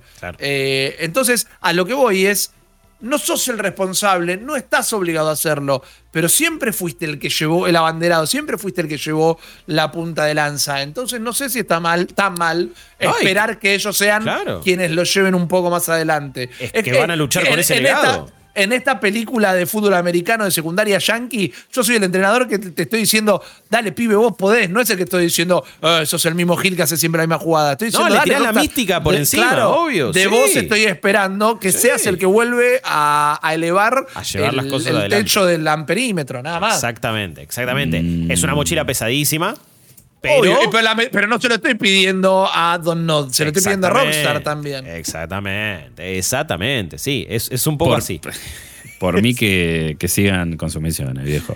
Eh, ¿Qué crees que te diga? Gracias. Porque es el, es el, es el estilo eh, que, lo distingue. Yo si mañana me traen el coso y me dicen, ah, bueno, vas a ser, el, la protagonista es una mina que es plomera y vas a tener la posibilidad de resolver las misiones como quieras, armándote estructuras con caño.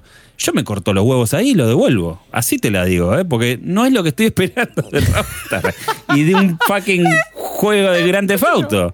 Porque si vamos a hacer esa, estamos en el horno, boludo. O sea, todo una, la pastenaca, ¿viste? ¿No? Yo, en lo personal encuentro la, identidad y la esencia de un GTA en el guion, en los personajes, en el armado del mundo abierto, no tanto en las misiones. De hecho, hmm. más allá de que hay cosas puntuales, muchas veces es lo que menos termino recordando. Muchas veces me recuerdo más, eh, Uy, no, y, estaba ahí caminando por Coney Island con, como Nico Bellic. Y de repente doble acá, pum, un coso de stand-up de Ricky Gervais. Y en Red Dead Redemption 2 es, uy, me encontré con tal. Y en Red Dead Redemption 1 eran, uy, los extraños. Y en eh, en GTA V también es como con cositas que vas escuchando y fui de punta a punta y la radio y esto. Estas son las unas cosas que yo más estoy esperando. Sí. No, es que yo creo que eso va a estar al, al, cuadrado o no, más. sin duda. Sí, pero bueno, va a tener siempre las reglas de, los juegos estos. Igual, claro, pero digo, las misiones las podés hacer de una manera diferente porque no sé si es lo que hacen un GTA. Digo, si vos cambiás eso, creo que podés mejorarlo y no necesariamente perdés la, la identidad.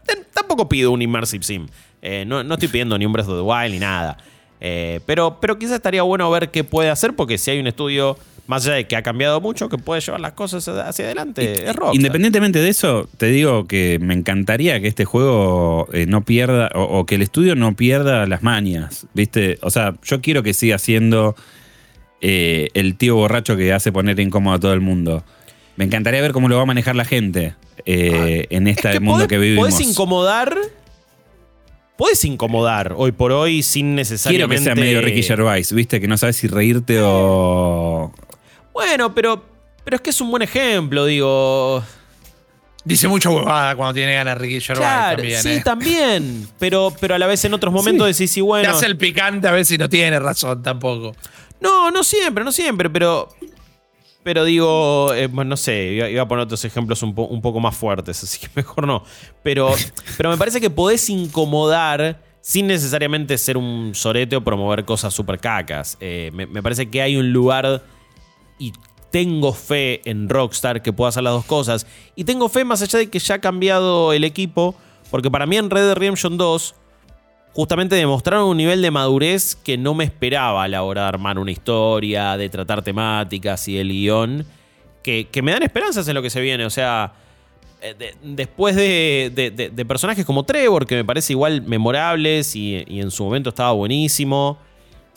Pero digo, después un juego que era como, bueno, y en este momento tenés una misión donde, listo, tortura gente con Trevor. Eh, no sabía qué esperar en un Red Dead Redemption 2 y me encontré con algo muy maduro. Y, no solamente en el tono de sátira y de parodia que, venía manejando Rockstar. Creo que pudieron hacer por momentos las dos cosas. Digo, la, misión de Lenny es un cago de risa en Red Dead Redemption 2. Eh, y después tenés la charla con la monja y se te caen las lágrimas. Y entonces, digo, creo que es una Rockstar que puede hacer ambas cosas. Y, y esa es mi ilusión con GTA 6, del cual hasta principios de diciembre no sabremos ¿Cómo y lo peor es que vamos a ver un tráiler de un minuto y pico con, como mucho, ¿me entendés? Y eso va a ser el único clip que vamos a llevar carreando hasta junio de 2024, más o menos, boludo. Sí, sí, que eh, eso también está bueno aclararlo. Em, se supone, por lo que yo les dije hace un ratito, em, que este juego va a salir en el año fiscal que va de mm, abril 2024 a marzo 2025. ¿Por qué? Sí, ¿por qué se supone? Porque eso es lo que dijo Take Two. O sea, lo que dijo Strauss Selznick es eso. Vamos a tener una ganancia de comunal en este periodo. Entonces, saquen sus propias conclusiones, ¿no? O no, conclusiones, sino que hagan sus apuestas. Cuando sale, yo no creo que salga en la primera mitad del año que viene. Me parece que lo tenemos en marzo de 2025 probablemente. Porque también, al haber cambiado la forma de laburo de Rockstar, es un estudio que hoy por hoy está evitando el cruncheo, según se ha reportado. Digo, la misma persona que reportaron, che, en Red Dead Redemption 2 lo cagaron a palos a los pibes, también reportaron, mira, cambió la cosa. Em, eso va a llevar a que el juego tarde aún más en hacerse. Así que lo veo eh, llegando a principios de 2025. Quiero certificar por las dudas, perdón, un, dato matemático de que no hubo ningún trailer de Red Dead Redemption 2 que durara más de un minuto. Salvo el del, el del launch el, el breakdown, sí, o, o, los cosas gigantes de. Claro, viste, de 10 minutos con la narradora, claro, pero sí, todos los Que son de 6. Sí. O sea que, claro, no esperen eh, que digan que es una available now, porque eso no va a pasar. Igual yo lo veo el año que viene. Lo veo para. para, esto, es esto es septiembre, en noviembre del año que viene. Septiembre, octubre, siempre son los grandes, así son fall, tal. Eh, igualmente, lo digo más que nada porque eh, lo que decía Selnick, eh, es que estos beneficios de este lanzamiento se iban a ver a partir del último periodo del año fiscal 2024 y iba a impactar de lleno en 2025. Y para que eso suceda, eh, el juego tiene que salir durante el año que viene. ah, ok. claro. Bien. Porque si sale en 2025, ya se te corre todo el forecast que tiró. Eh, quedaría sin efecto. Entonces, no sé cuándo. Me inclino más a después de junio pero que sale el año que viene, te diría que casi seguro. De una, de una entiendo, perdón. Si, si tenemos que, si, tenemos que creer en Selnick y el eh, reporte de acreedores, que a mí me parece que no mentiría ahí. Y en eh, teoría no le conviene mentir ahí. Es como se, desploma todo. Porque, porque solamente hay una sola persona que lo hizo y le salió bien, que es el chabón de CD Projekt, que le mintió a todo el mundo y de alguna manera los con Cyberpunk salió andando y ganando plata, pero no, no es algo que generalmente sale bien. Y por más, eh, aclaramos, por más que después los juegos se retrasan, eso igual cuando vos dijiste una cosa a los acreedores o a los inversores, tiene consecuencias. No hay que. Es, gratuito eso, digo. No, será la última persona que, que mienta con la fecha de salida de un juego, pero no le conviene. Y un juego que se está haciendo hace tanto tiempo y se viene. Bueno, no le va a convenir tirar cualquier verdura, simplemente eso, por la duda, como para hmm. que quede aclarado. Lo que no estamos hablando, el, mayor desafío que tiene GTA 6 no es ser mejor o peor juego que GTA 5, porque también después está la discusión de si la campaña estaba buena o no, que para mí lo estaba. Yo, yo la disfruté, no, no sé realmente si estaba buena. Se extendía un toque de más, eso te lo puedo llegar a a dar, era muy novedoso y era muy entretenido lo de saltar entre los personajes, porque los tres personajes estaban muy bien escritos, algunos mejor escritos que el otro, pero estaban bien escritos de verdad. El juego tendría que ser inclusive solo la historia de Michael y estar los otros dos, pero el protagonista del GTA V es Michael, está perfecto. La idea de ponerte como protagonista un ex criminal con una vida rehabilitada por todas las cuestiones del juego. No voy a spoilear, tampoco me voy a cuidar mucho con GTA V. El tema acá es que GTA V no se transformó en eh, el producto de entretenimiento digital más exitoso de toda la historia de la humanidad por la campaña. No. Fue por el online. Fue por el online. Y este juego, y ni siquiera voy a poner como ejemplo que tengo ganas, pero tampoco para no embarrar la rueda. No voy a poner como ejemplo que no funcionó el online de Red Dead Redemption 2.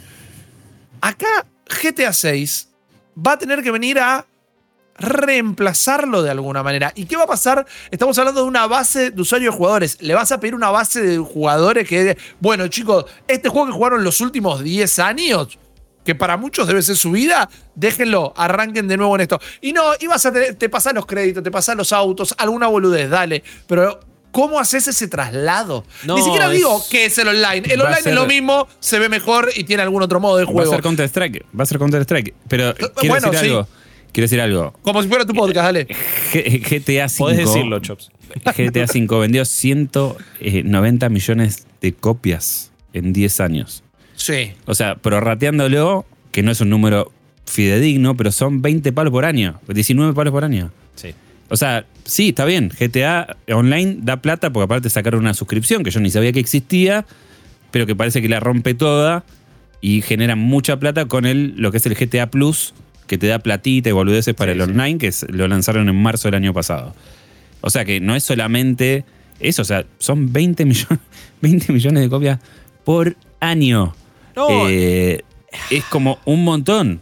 Eh, es que ese es el gran desafío. El, eh, ¿Qué van a. ¿Cómo.? Que es un juego que tiene long tail. O sea, porque pasaron varias cosas. O sea, salió, salió medio intergeneracional. Después ya se sabía que iba a salir en PC y, próxima generación. Salió. Hmm. Se comió toda esa generación y ahora tiene un, update que lo pone y se ve como en PC ultramodeado en Series X y Play 5. Eh, no sé si va a tener el long tail ese. Yo me imagino que van a apuntar algo parecido porque evidentemente la fórmula eh, le funcionó. Eh, pero es una bestialidad. No, es, una bestialidad y acá posta que tienen una, una, gran disyuntiva. Tengo dos teorías. lo primero que quiero decir es que el problema, entre comillas, que tienen es que GT Online hoy por hoy es una plataforma como Roblox o Minecraft. Exactamente, es Roblox, sí. Sí, sí, No es el modo online de un juego. es algo mucho más. Entonces. De hecho, salió standalone. O sea, cuando, cuando, anunciaron la versión de Play 5 y, X, y Series X, ahí desdoblaron el producto y es como, bueno, ahora puedes eh, tener el online solamente. Y eso es lo que me hace pensar que quizás no hay un GTA 6 online, sino que GTA Online evoluciona en otra cosa. Puede ser, pero. Eh, a ver, que no lo hayan anunciado no significa que no existe. Eh. Pero ahí tenés.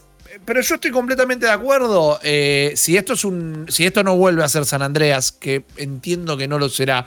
A ciencia cierta, no lo sabemos, pero entiendo que no lo será. Debería ser Vice por o debería ser otro lugar para que tampoco para la correlación del juego. Pero tenés que largar el mapa nuevo con la funcionalidad. Quizás es el GTA Online y vos elegís en qué ciudad te carregás, pero también ahí estás hablando de una infraestructura a, nivel, técnico no tengo idea que solo la puede tener Rockstar 2K también. Pero estamos hablando de nada, un leviatán del gaming. Y, además se, se, convirtió en uno de esos juegos. Tampoco es League of Legends corriendo en una notebook eh, falopa o en una tablet, o Roblox corriendo en una tablet, pero se convierte GTA Online en un juego que, bueno, si vos lo querés jugar en Play 4, lo jugás en Play 4. Y es una consola que salió hace 10 años. Em, y ahí también está ese miedo, esa disyuntiva de, pará, boludo. Toda esta gente ya está muy acostumbrada y viene invirtiendo mucho y viene... Y, y aparte, más allá de eso, es su zona de confort sabemos que las migraciones de, personas en plataformas son muy difíciles. Le cuesta a los juegos, le cuesta a las redes sociales, le cuesta a la plataforma de, streaming, le cuesta a todo el mundo. Es como, ¿cómo bueno, vos igual y sacás a esa gente? Hay datos ahí que, dando vueltas que creo que, pueden llegar a ser una respuesta. Esto ya ocurrió con Counter-Strike, que no se resolvió de la mejor manera, pero ponerle lo que hizo Call of Duty con Warzone y Warzone 2. Claro. Eh, para algunos fue negativo, pero la verdad es que lo resolvieron de la manera más inclusiva posible y de hecho es como que no importa qué juego tenés, Warzone está el acceso y puedes entrar. Eh, tal vez sea una forma de... La veo, la veo. De, tener, porque ya es un módulo aparte. Eh, ¿Me entendés? Entonces, bueno, a mí me da más curiosidad si, si, online va a cambiar con este nuevo motor, le van a poner mapa, es, cómo va a funcionar eso. Pero yo creo que ya viéndolo separado de la, de la propuesta inicial, hmm. Eh, capaz que la onda es te compras el juego y no tenés que comprarte el módulo del online, lo tenés incluido. Pasaba con el 5. Sí, sí claro. Eh, pero, pero veo que hay como ya ejemplos de migraciones grandes que han salido más bien que mal. Eh, claro, claro. Por eso, para mí, la verdadera discusión atrás de GTA es esta.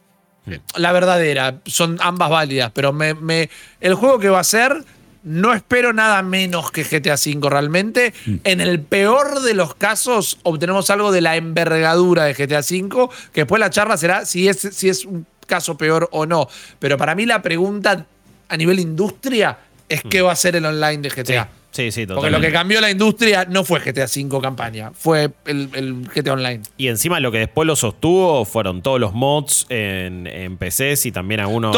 y todos nosotros que lo compramos para PC, para cada consola que salía. pero digo, el roleplay de GTA, lo que también representó para darle aún más vida. El Kun Agüero jugando GTA Online. Eso. Es, el punto. Yo le mando un saludo a, la gente de a los del RPG los habían contratado, ¿no? Si no me equivoco. En algún momento habían contratado un equipo de ellos. Sí, eso había pasado. Como que bueno, también quizás están planeando, ok, vamos a incluir GTA Roleplaying de manera oficial en, en el próximo GTA Online. No, no, no, claramente es, una pregunta a nivel industria muy zarpada, que también encima se va, va a ser resuelta post pandemia y en crisis de juegos como servicio, donde está bien, los titanes, onda Roblox, esto y el otro, no caen. Y, GTA Online es uno de esos titanes, pero todo lo demás sí. Entonces, bueno, pará, es otro mundo este. Perdón, igual quiero partir una lanza. Le mando un saludo a mi amigo Murphy, Murphy Siegel, ¿no? que parece un gángster de los 30, pero es uno de los PR de, es uno de los PR de Rockstar, eh, Rockstar North. Me manda todos, todas las semanas dos o tres gacetillas de los contenidos nuevos que tiene GTA Online. y no lo traigo para chapear de, che, lo conozco a este, sino para decir que no es solamente el role player. O sea, estos chabones están todas las semanas largando contenido nuevo, ropa, heists, eventos de temporada, eh, la, nueva luna china. Eh, o sea, no es un. Muchas, o sea, pocas veces se habla del mantenimiento y el fanservice que estos tipos hacen. Definitivamente. Eh, alrededor de GTA Online, que me parece que es uno de los elementos que lo, convierten en, en, O sea, para que los tipos tengan que sacar la tarjeta de crédito que vos te podés comprar.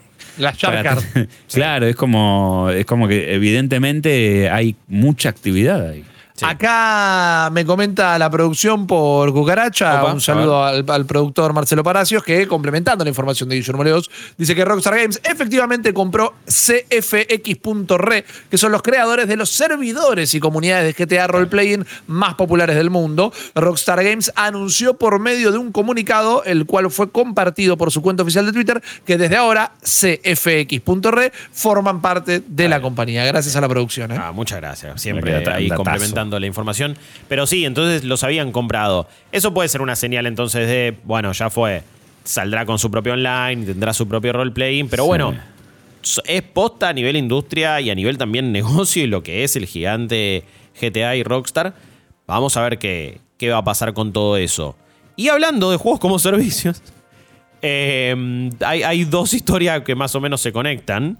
Oh. Y quizás las últimas que, que, comentaremos en el podcast del día de la fecha. Una, que viendo la remera que tiene en este momento Rippy, también, eh, si antes se le partía el alma a, a, Chopper con el estado de Call of Duty, quizás ahora se le parta, o ya se le viene partiendo el alma a Rippy hace mucho tiempo, con los juegos de Warner y y digo Warner por el, vínculo con DC. con DC. Eh, tiene una remera de Superman en este momento, a eso me refiero. También. Eh, yo con los cómics estoy bien, que también eh. toman decisiones de mierda cada seis meses, pero yo me Pero por lo menos tenés uno nuevo toda la semana. Claro.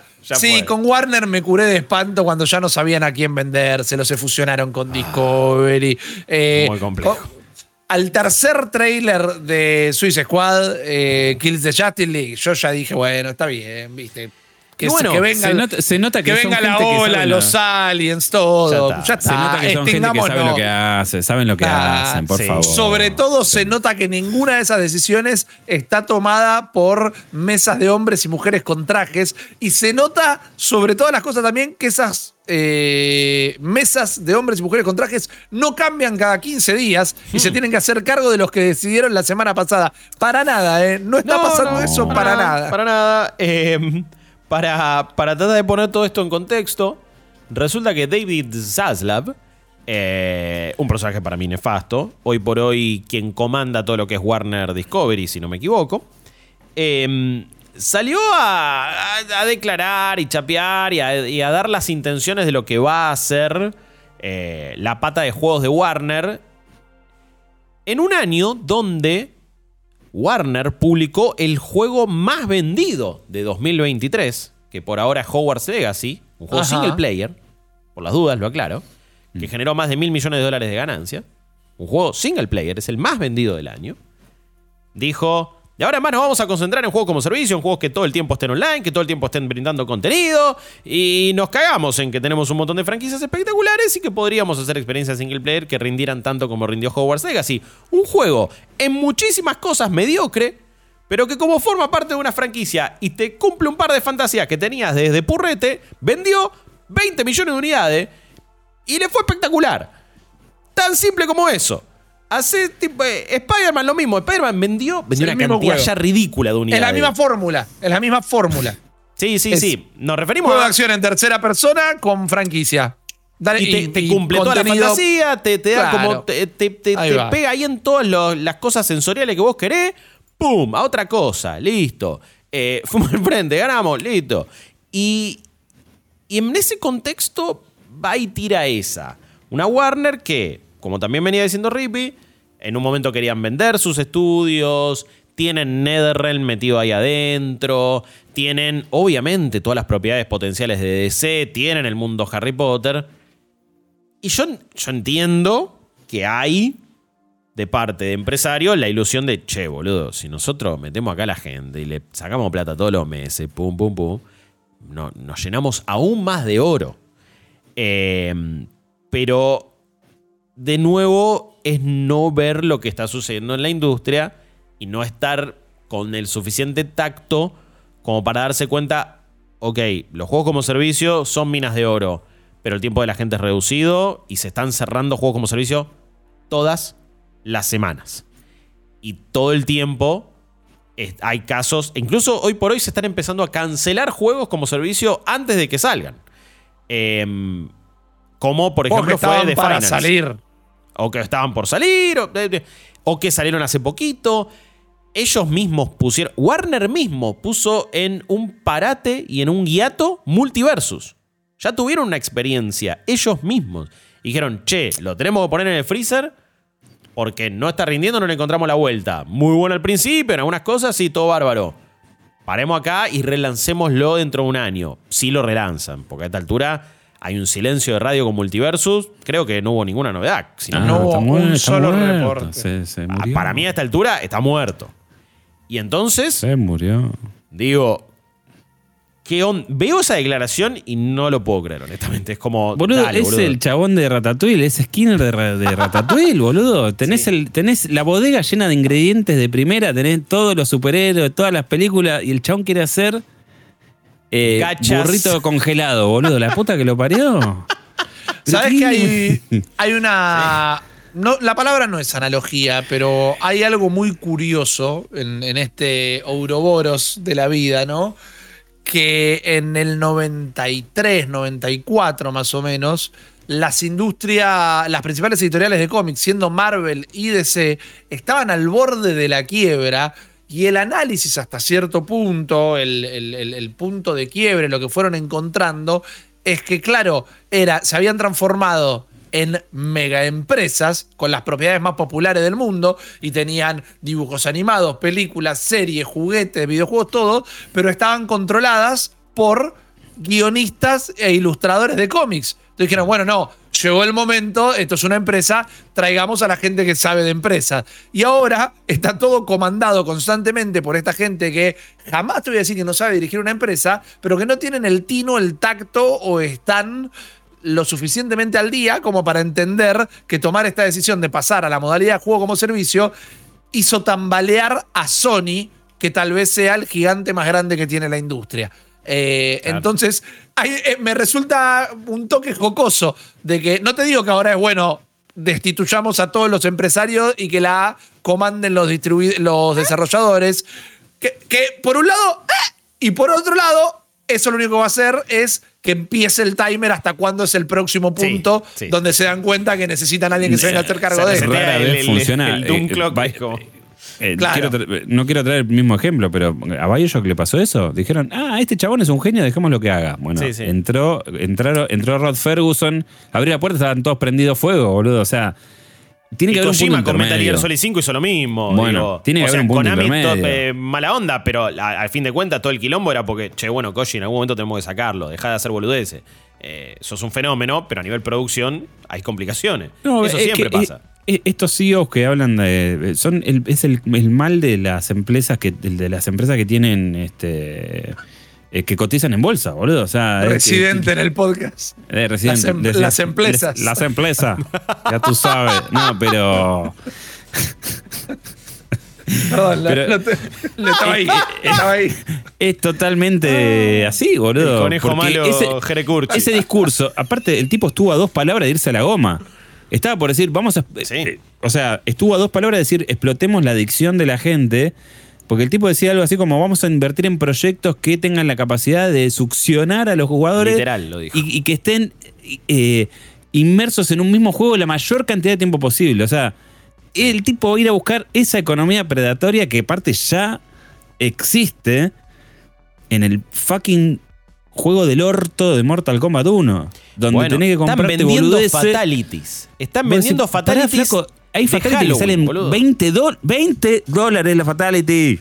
Pagué 70 el juego, hijo de puta. Bueno, por, por, tal quilombo que se les armó, ahora dieron un par gratis, pero es como. No, pero que se vayan a cagar. o sea, vale. Sí. Pasó con eso. ¿Cuál es el otro juego que salió también? Que sacaron, bueno, con. Eh, ah, con Gotham Knights, que tiene un montón de problemas ese juego, pobre, nada de problemas. Todas, todas le salió con todas. Y Suicide Squad además, los mismos, los mismos o peores problemas.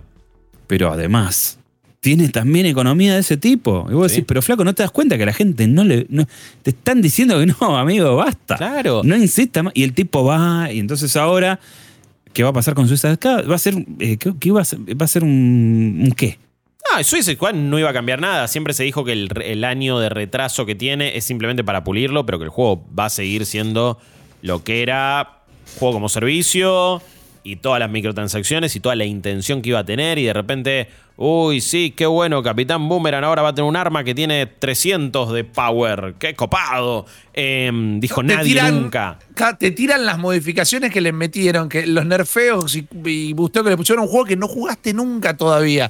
No significa nada que el Boomerang tenga 300 cuando nunca supiste cuánto tenía o qué significa 300 para los parámetros de un juego que no jugaste, que no existe técnicamente porque nadie lo jugó. Exactamente. al día de hoy puede no existir este juego. Y aparte, eh, también hay que entender que para los juegos como servicio, la franquicia o el nombre no te garantiza nada. Porque los juegos como servicio que terminan funcionando, de nuevo, a veces son de lo que pinte. Digo. Avengers. Bueno, claro, iba a hablar de Avengers justamente. Fucking Avengers. el nombre a cultura pop más reconocido de los últimos 10 años. le fue como el orto. Está bien, el juego era pésimo. Pero le fue como el orto igual también porque no alcanzaba con... Y no importa, van a seguir viniendo porque les metemos skins. La bola. Le fue mal y ya está, ya cerró, pum. Duró más de lo que pensamos. Y bueno, la tiraron lo más que pudieron porque probablemente Disney, Marvel, etcétera, tenían intención y tenían acuerdos a largo plazo. Pero fue horrible. Em, y después ni, ni hablar de otros juegos menos conocidos que van cerrando muy rápido. A mí la verdad que me, da bastante bronca, no es un buen panorama. Para juegos que me parece que, que si se hace... A ver, yo, recién mencionaba o, antes decía, uh, Hogwarts Legacy, un juego bastante mediocre en algunas cosas, vendió increíble, fue el juego, es el juego más vendido del año por ahora. bueno, pero tenemos que poder separar los tantos. Vendió Harry Potter. No, no, bueno, entiendo que, parece que me quiero poner en contra del juego. No voy a eso. Pero vendió el, el, argumento de gente que el único juego que había tocado era la viborita del Nokia, lo agarró. Es verdad, es real. Y es un logro, es fantástico. Mi mejor amiga no tocó un juego en su vida. Es la mina más Potterhead que conozco. Y me mandaba fotos agarrando el control con los muñones pistas así como podía, hasta que en un momento lo terminó jugando. Es fantástico. Aplaudo, celebro que esta obra haya acercado a gente a los videojuegos, porque van a descubrir un mundo hermoso, el mundo que todos acá amamos, por lo que nosotros laburamos de esto. Pero no vendió las 10 millones de copias por el videojuego que es. No, no, 10 millones porque la tapa dice Harry Potter. Es que iba, exactamente hay gente que le tira mierda. Hay, gente que le tira mierda a Arkham Origins y es 10.000 veces más juego que, que, que, Hogwarts Legacy. Bueno, pero. o sea. Sí, pero iba, iba igual para lo que dijo Rippy. Eh. Iba, iba al hecho de ahí hay un potencial enorme en un montón de cosas. Primero que, por más, a ver, también por las dudas, eh, tampoco jugar Legacy es, es un mal juego. No, no, es un juego excelente. Claramente hace cosas bien porque hay, hay, otros juegos malos que realmente son malos. Y ese no es un mal juego para nada. Bueno, ya, hablamos muchas veces.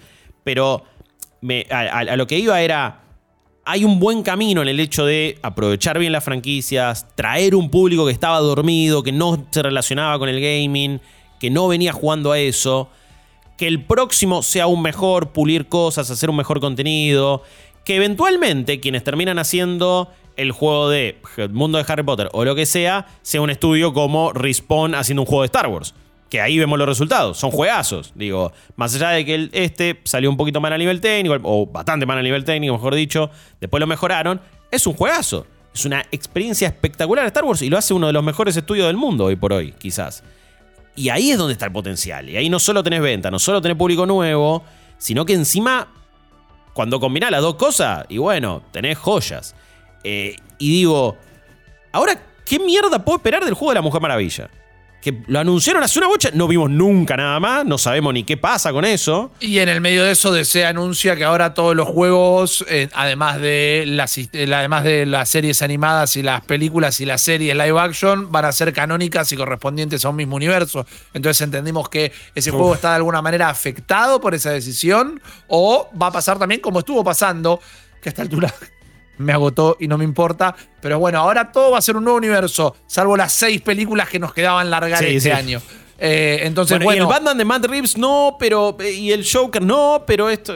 Entonces, Suicide Squad, Kill the Justice League y Wonder Woman son o no del nuevo universo. O la pregunta, ¿van a salir? Porque también a Don Nod le, puede le puedes hacer llevar la industria. No me la agarro con Don Nod, no, estoy pensando en un estudio de renombre, pero mediano, a chico. un estudio doble A más chico. Tener que cancelar un juego que les costó un montón de guita cuando ya estaba para alargarlo, lo puede llevar el estudio a la bancarrota, ponele. Sí. En Warner tiene el tamaño de decir, perdemos más plata si lo largamos que si no lo largamos. Acaban de, cancelar y de cajonear la película de Coyote y, y Acme, eh, no sé, de John versus Acme. Coyote versus Acme. Que y está fucking John Cena, boludo. Y, la y todo el mundo dice que la película está buenísima y todo. Bueno, cajonearon. Para, bajar impuestos, para ahorrarse impuestos, la cajonearon. Y Batgirl, que yo la verdad no, personalmente no le tenía mucha fe pero se confirmó que era para ahorrarse impuestos. Claro, claro, Entonces,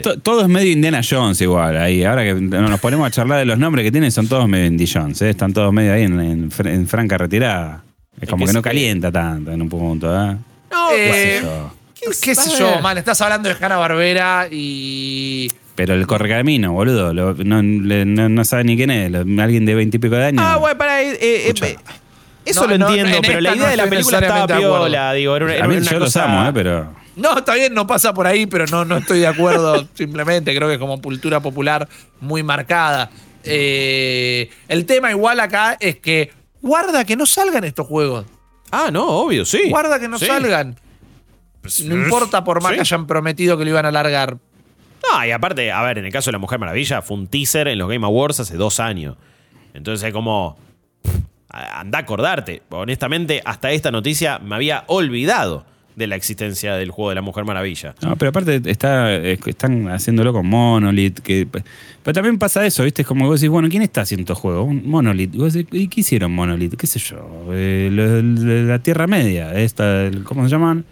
Hicieron Shadow of War, que todavía estamos pidiendo el modo Nemesis. ¿Y por qué no lo tenemos en ningún otro lado? Porque Warner lo patentó. Eh, pero estaba bueno ese juego y tenía cosas interesantes, pero no, después hicieron el Mad Max. Mad Max, eh, que no sé si son Monolith, pero digo. No, no, este no era, Warner Montreal. Avalanche. Ah, no, no eh, era Avalanche. Avalanche, perdón, sí, sí, sí. pero este no el otro Avalanche, sino el otro Avalanche. Hay un montón Hay como dos o tres. Están games y estudios. Nunca sé cuál hizo cuál juego. El punto es que tampoco, o sea, Rocksteady tiene el pedigrí y todo, que a esta altura ya hace tanto que están a nada de sacar un Chinese Democracy, es lo que estoy diciendo. pero quiero decir, tampoco tienen la usina creativa que larga Gotis. O sea, son, es todo. No, si el último que habían hecho fue Arkham Knight y ahora los metieron a hacer esta bosta de Suicide Squad. Eh, es imperdonable eso, digo, mm. desperdiciar el talento que había en Rocksteady, porque a esta altura también se fueron los directores, se fue un montón de gente de Rocksteady. No, sé, ni qué queda de Rocksteady, lo que hicieron una trilogía que, más allá de, bueno, sí, Arkham Knight no, no fue el cierre magistral, igual era un muy buen juego, también en un montón de cosas. Hicieron una mm. trilogía, redefinieron lo que era el juego de superhéroes, metieron mecánica que siguen estando hoy por hoy también metidas en, en el gaming, en los juegos de acción y de repente los pusiste a hacer un juego como servicio, que tuviste que patear un año. De nuevo, es, es ser muy miope a todo lo que viene pasando en la industria y a lo que ya te pasó a vos mismo y a lo que ya le pasó al género. Y eso me da un poco de bronca. Em, hablando también de, cambiar planes en cuanto a juegos como servicio, salió un reporte. Eh, va, reporte, digo, data también interna de Sony de muchas cuestiones de número, de expectativas, de cuánto iban a vender en este año eh, fiscal en cuanto a unidades, de las ventas de Spider-Man, de muchos datos, pero quizás el más jugoso para, para, lo que se viene y que conecta con algo que venimos charlando hace una bocha, es, ok, el plan de Sony de los juegos como servicio. Y una, y, lo que se lo que se ve y lo que se muestra es que patearon como para 2026 o algo así la mitad de los juegos como servicio que habían dicho que iban a hacer. Habían dicho que iban a ser 12, 6 se patearon para 2026 6 más o menos saldrían para 2025. Pero yo tengo la impresión de que en realidad están diciendo a esos 6 que se patearon para 2026, ponelos en lugar de cancelado porque nos dimos cuenta que acá, acá le, bajamos la, persiana a Jimbo, a Jim Ryan y dijimos, chicos, vamos, vamos a acomodar la la, la, ladera en la cocina. Boludeces no. 4-4-2 y dejemos echar la pelota. yo te iba a decir, Jimbo es este, Bangal en el Barça, que se fue a la mierda y le dejó a todos esos holandeses que eran unos muertos de hambre. Y ahora eh, tiene que ir a limpiar el quilombo el DT interino, que es Hiroki Totoki, que tiene el Totoki lleno de preguntas con estos juegos, ¿no? Porque Ahí tenés el nombre Gracias por el título de podcast. Ahí va. Gracias por el título de podcast. El Totoki lleno de preguntas. Lo anoto ya. Gracias. Muy bien. Porque es triste. O sea, ¿qué es este, este line-up de juegos como servicio? Es triste pero esperanzador a la vez. Digo, el hecho de se dieron cuenta. No sé, estoy tratando de encontrarle como la cosa medio positiva. No, y aparte el tipo diciendo, che, no, acá tenemos que seguir este primando la calidad de los juegos. Pero flaco. no me diga, maestro. Sos PlayStation. Pero qué no fucking PlayStation, boludo. Más vale. Si no, ¿qué traes a la mesa, boludo? Eh, no, pero, pero por eso digo. Eh, esperanzador en el sentido de, de, quizás se dieron cuenta. Sí, sí, se dieron cuenta lo que nos damos cuenta tres, tres eh, rechonchos como nosotros de, Argentina. Ellos mm. también se tendrían que dar cuenta. Em, y, se tienen que dar cuenta de todas las tendencias que vienen pasando. Pasa que, bueno, también lo que decimos, los juegos se deciden con año de anticipación, tarda un montón de tiempo y se llega tarde a las tendencias. Pero también tenés que confiar en lo que sos vos como, como empresa, como estudio, como insignia, qué sé yo. Yo no sé si están así, eh. Yo no sé si están así. A mí eso es lo que me llama poderosamente la atención. Después, del, después del juicio de, Apple contra, contra Epic. Epic. Después, ahora tenemos Epic contra este, Google, que se están peleando por lo mismo. Eh, y todo esto de, la FTC y, el, el, coso de CMA yo no sé si no es tan así de que lo hacen así una impul compra. Es como, pasa que la impul compra mía, eh, me caí a casa con una tostadora y estos chavales se compran a Banshee, boludo. Porque dicen, no, eh, la ah. verdad que la idea era hacer el juego como servicio y anunciamos Van a ayudar a hacer 12. Claro, y vos decís, pero flaco, no, Pero además es una ridiculez. No pueden poner Destiny en orden, no te van a ayudar a vos, maestro. No, además cuando el desarrollo de un juego hoy lleva un mínimo, mínimo de cuatro años, anunciar con mucho viento a favor. 12 Anuncia tres, boludo, no. Pero 12. Cuando sale el 12, eh, León eh, está teniendo su primer hijo. El cuando sale el 12 No yo, tiene no, yo voy a tener un reuma que no voy a poder agarrar el joystick, boludo. ¿De qué me estás hablando? No, e, bueno, pero tenemos los controles. Tanto Xbox como PlayStation tienen excelentes controles adaptativos. Sí, solo si son los oficiales, porque viste que Microsoft además se puso la gorra con, los adaptadores, con, los controles de tercero, viste, medio que decir que no acuñaron el for the player, pero gaming para todos más o menos, te voy a decir, ¿eh? Sí, también. Ojo, eh, ojo con eso. No es fácil. Eh, no, pero lo, que decís también es, clave, no solo lo que van a tardar en salir, sino que después es como, y, lo charlábamos recién con GT Online, es como, bueno, plataforma súper instalada, ya los contás con lo de una mano. Ya no es lo que era. ¿Cómo, cómo, cómo competís por el tiempo de la gente? Ya ni siquiera es la plata, ya es el tiempo. Entonces, ¿cuáles pretendías de esos 12 que le iban a pegar? ¿Cómo haces para tener 12 juegos vos solo con gente cautiva todo el tiempo. ¿Cuántos ibas a tener que cerrar? ¿Cuántos iban a fracasar? Pero escúchame, eh, Epic tiene un solo Fortnite. Claro. Bueno, pero ¿sabes qué? Eh, el, punto es, ahí es donde vos decís qué boludos que son. Porque el espacio, los gaps te lo cierra el, ¿cómo se llamaba este? El, coso del cisne negro de, Sony, el Tokyo Jungle, ah. eh, los Gravity Rush. ¿Me entendés? Esos juegos que, de última, si no tienen mucha aceptación, de última fue un desarrollo de un ciclo corto, chicos en escala. Pero no puedes apuntar a seis juegos como servicio para sacarle el, lugar a Fortnite. ¡A 12! A, ¡12! 12. Que son todos igual. Son todos extraction shooter. shooter! ¡La puta madre! De eh, boludo. Ya tenés uno que es buenísimo, que, que, este, ¿cómo se llama? De, de Finals que es gratis. Y ya está haciendo lo que prometió hacer Jade Raymond. Otra vez llegando tarde esta mujer, que me va a tocar un huevo porque es Jetta. Pero quiero decir. No, ¿de, Finals no es el que cancelaron? O... No, no, no, de Finals es, ah, es no, pará, yo me lo estoy Pero tiene el, el que. Vos te confundís con el de Sega, Guillo. Sí, Jainas, perdón. Jainas. Uy, lo pero de Finals jugamos, lo jugamos en vivo, está buenísimo. Sí, sí, y sí. Este, de Finals, y el otro va a ser básicamente lo mismo. O sea. Y va a salir este primero y, y, si este le va bien, ya está, es ese, punto. listo. Y entonces Sony eh, eh, transformó todo en una máquina de hacer eh, juegos de acción en tercera persona perdió la personalidad para abrazar estos juegos que son eh, la definición absoluta de torta o caca. Sí. porque si te sale bien, bárbaro. Pero generalmente no termina bien. Porque es bocha de guita de desarrollo, infraestructura de servidores, eh, publicidad. Y resulta que después eh, se te mueren en seis meses porque no lo juega ni el loro. Sí, yo entiendo ¿Y esa. para qué? no, a ver, ni, idea para qué, porque hoy por hoy nadie te garantiza nada. Y obviamente que eh, se puede dar la excusa, o la, no, no la excusa, sino el argumento de, bueno, si uno de esos dos se la pega, ya está, nos hacemos, ya, estamos hechos. Pero, es, muy difícil de garantizar hoy, casi imposible. Pero para, es, en el mismo informe que Hiroki Totoki dice esto, PlayStation vendió en este cuarto de año fiscal 5 millones de consolas, que eh, eh, aumentó más de un 50% las ventas respecto al año pasado de consolas. Este año eh, se mantiene la predicción de que van a vender 25, palos de, consolas. Van a llegar y van a sobrar. Gran parte de ese empuje es de Spider-Man. Sí. Que en un par de días vendía, no sé. Yo digo, boludo, las señales están ahí, flaco. ¿Qué mierda hacen? O la compraron por God of War, The Last of Us, Spider-Man, este y el otro. No por Concord.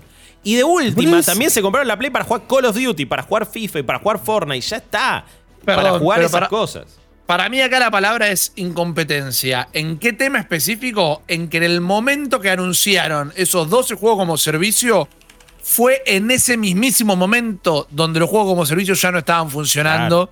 Y todo, dijimos, no es que los arrancaron en 2019. Mal.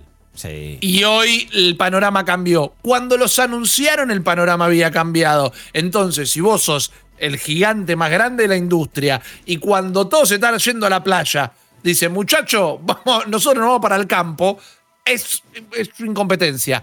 ¿Será de Jim Ryan? ¿Será de quien haya tomado esa decisión? ¿Son PlayStation los únicos que toman decisiones equivocadas? No, no es lo que estoy diciendo. En este tema particular, cuando anuncias 12 juegos como servicio, cuando la industria se está planteando qué significan, los jugadores se están repreguntando qué pasa y salen los Harry Potter del mundo y venden 10 millones de unidades, que fue, no, pasó todo, 20, que no fue todo en la misma línea de tiempo, igual, para mí es incompetencia. Sí, sí, pero, pero me parece que, que, ahora queda más expuesto que nunca que esa visión de Jim Ryan es como, bueno, la equivocada y desde adentro probablemente tampoco estaban mucho de acuerdo porque automáticamente ya se patea la mitad de esos proyectos para adelante, probablemente muchos se cancelen y es un volantazo de darse cuenta de, che, recontra, recontra prifiamos. Veremos eh, cómo se desarrolla todo eso, qué juegos alguna vez vemos, cuáles no terminan saliendo. Quizás hasta no terminan saliendo los que ya nos presentaron en ese PlayStation Showcase, no ni siquiera los que eh, no, anunciaron nunca. Porque a esta altura no sabemos siquiera si va a salir el de The Last of Us. Y así con muchos otros proyectos, así con todo lo que hace Warner como juego como servicio y un montón de otras empresas más. Eh, garantías hay muy pocas. Eh, a esta altura garantía de calidad ninguna, porque uno nunca sabe qué puede pasar, pero hasta los gigantes más gigantes han caído. Creo que fue un podcast con esa temática, ¿no? Donde los gigantes han caído o pueden caer. Los gigantes también se raspan las rodillas. Sí, también tambalean. Eh, sí, obviamente hay un titán ahí que a principios de diciembre veremos qué onda. Eh, Martín.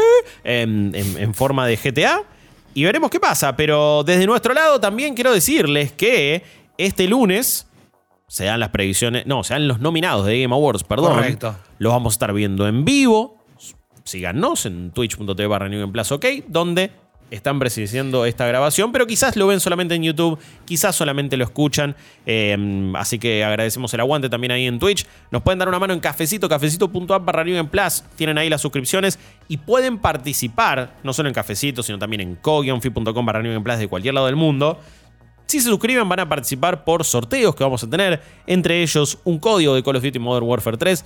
A pesar de lo que le dijimos, si se lo ganan en un sorteo, tampoco nos puteen. Eh, pero me parece pero para que el multi. Eh, eh, el multi, si te, lo, si te lo ganás, puedes no aceptarlo. También, es ¿Mm? verdad.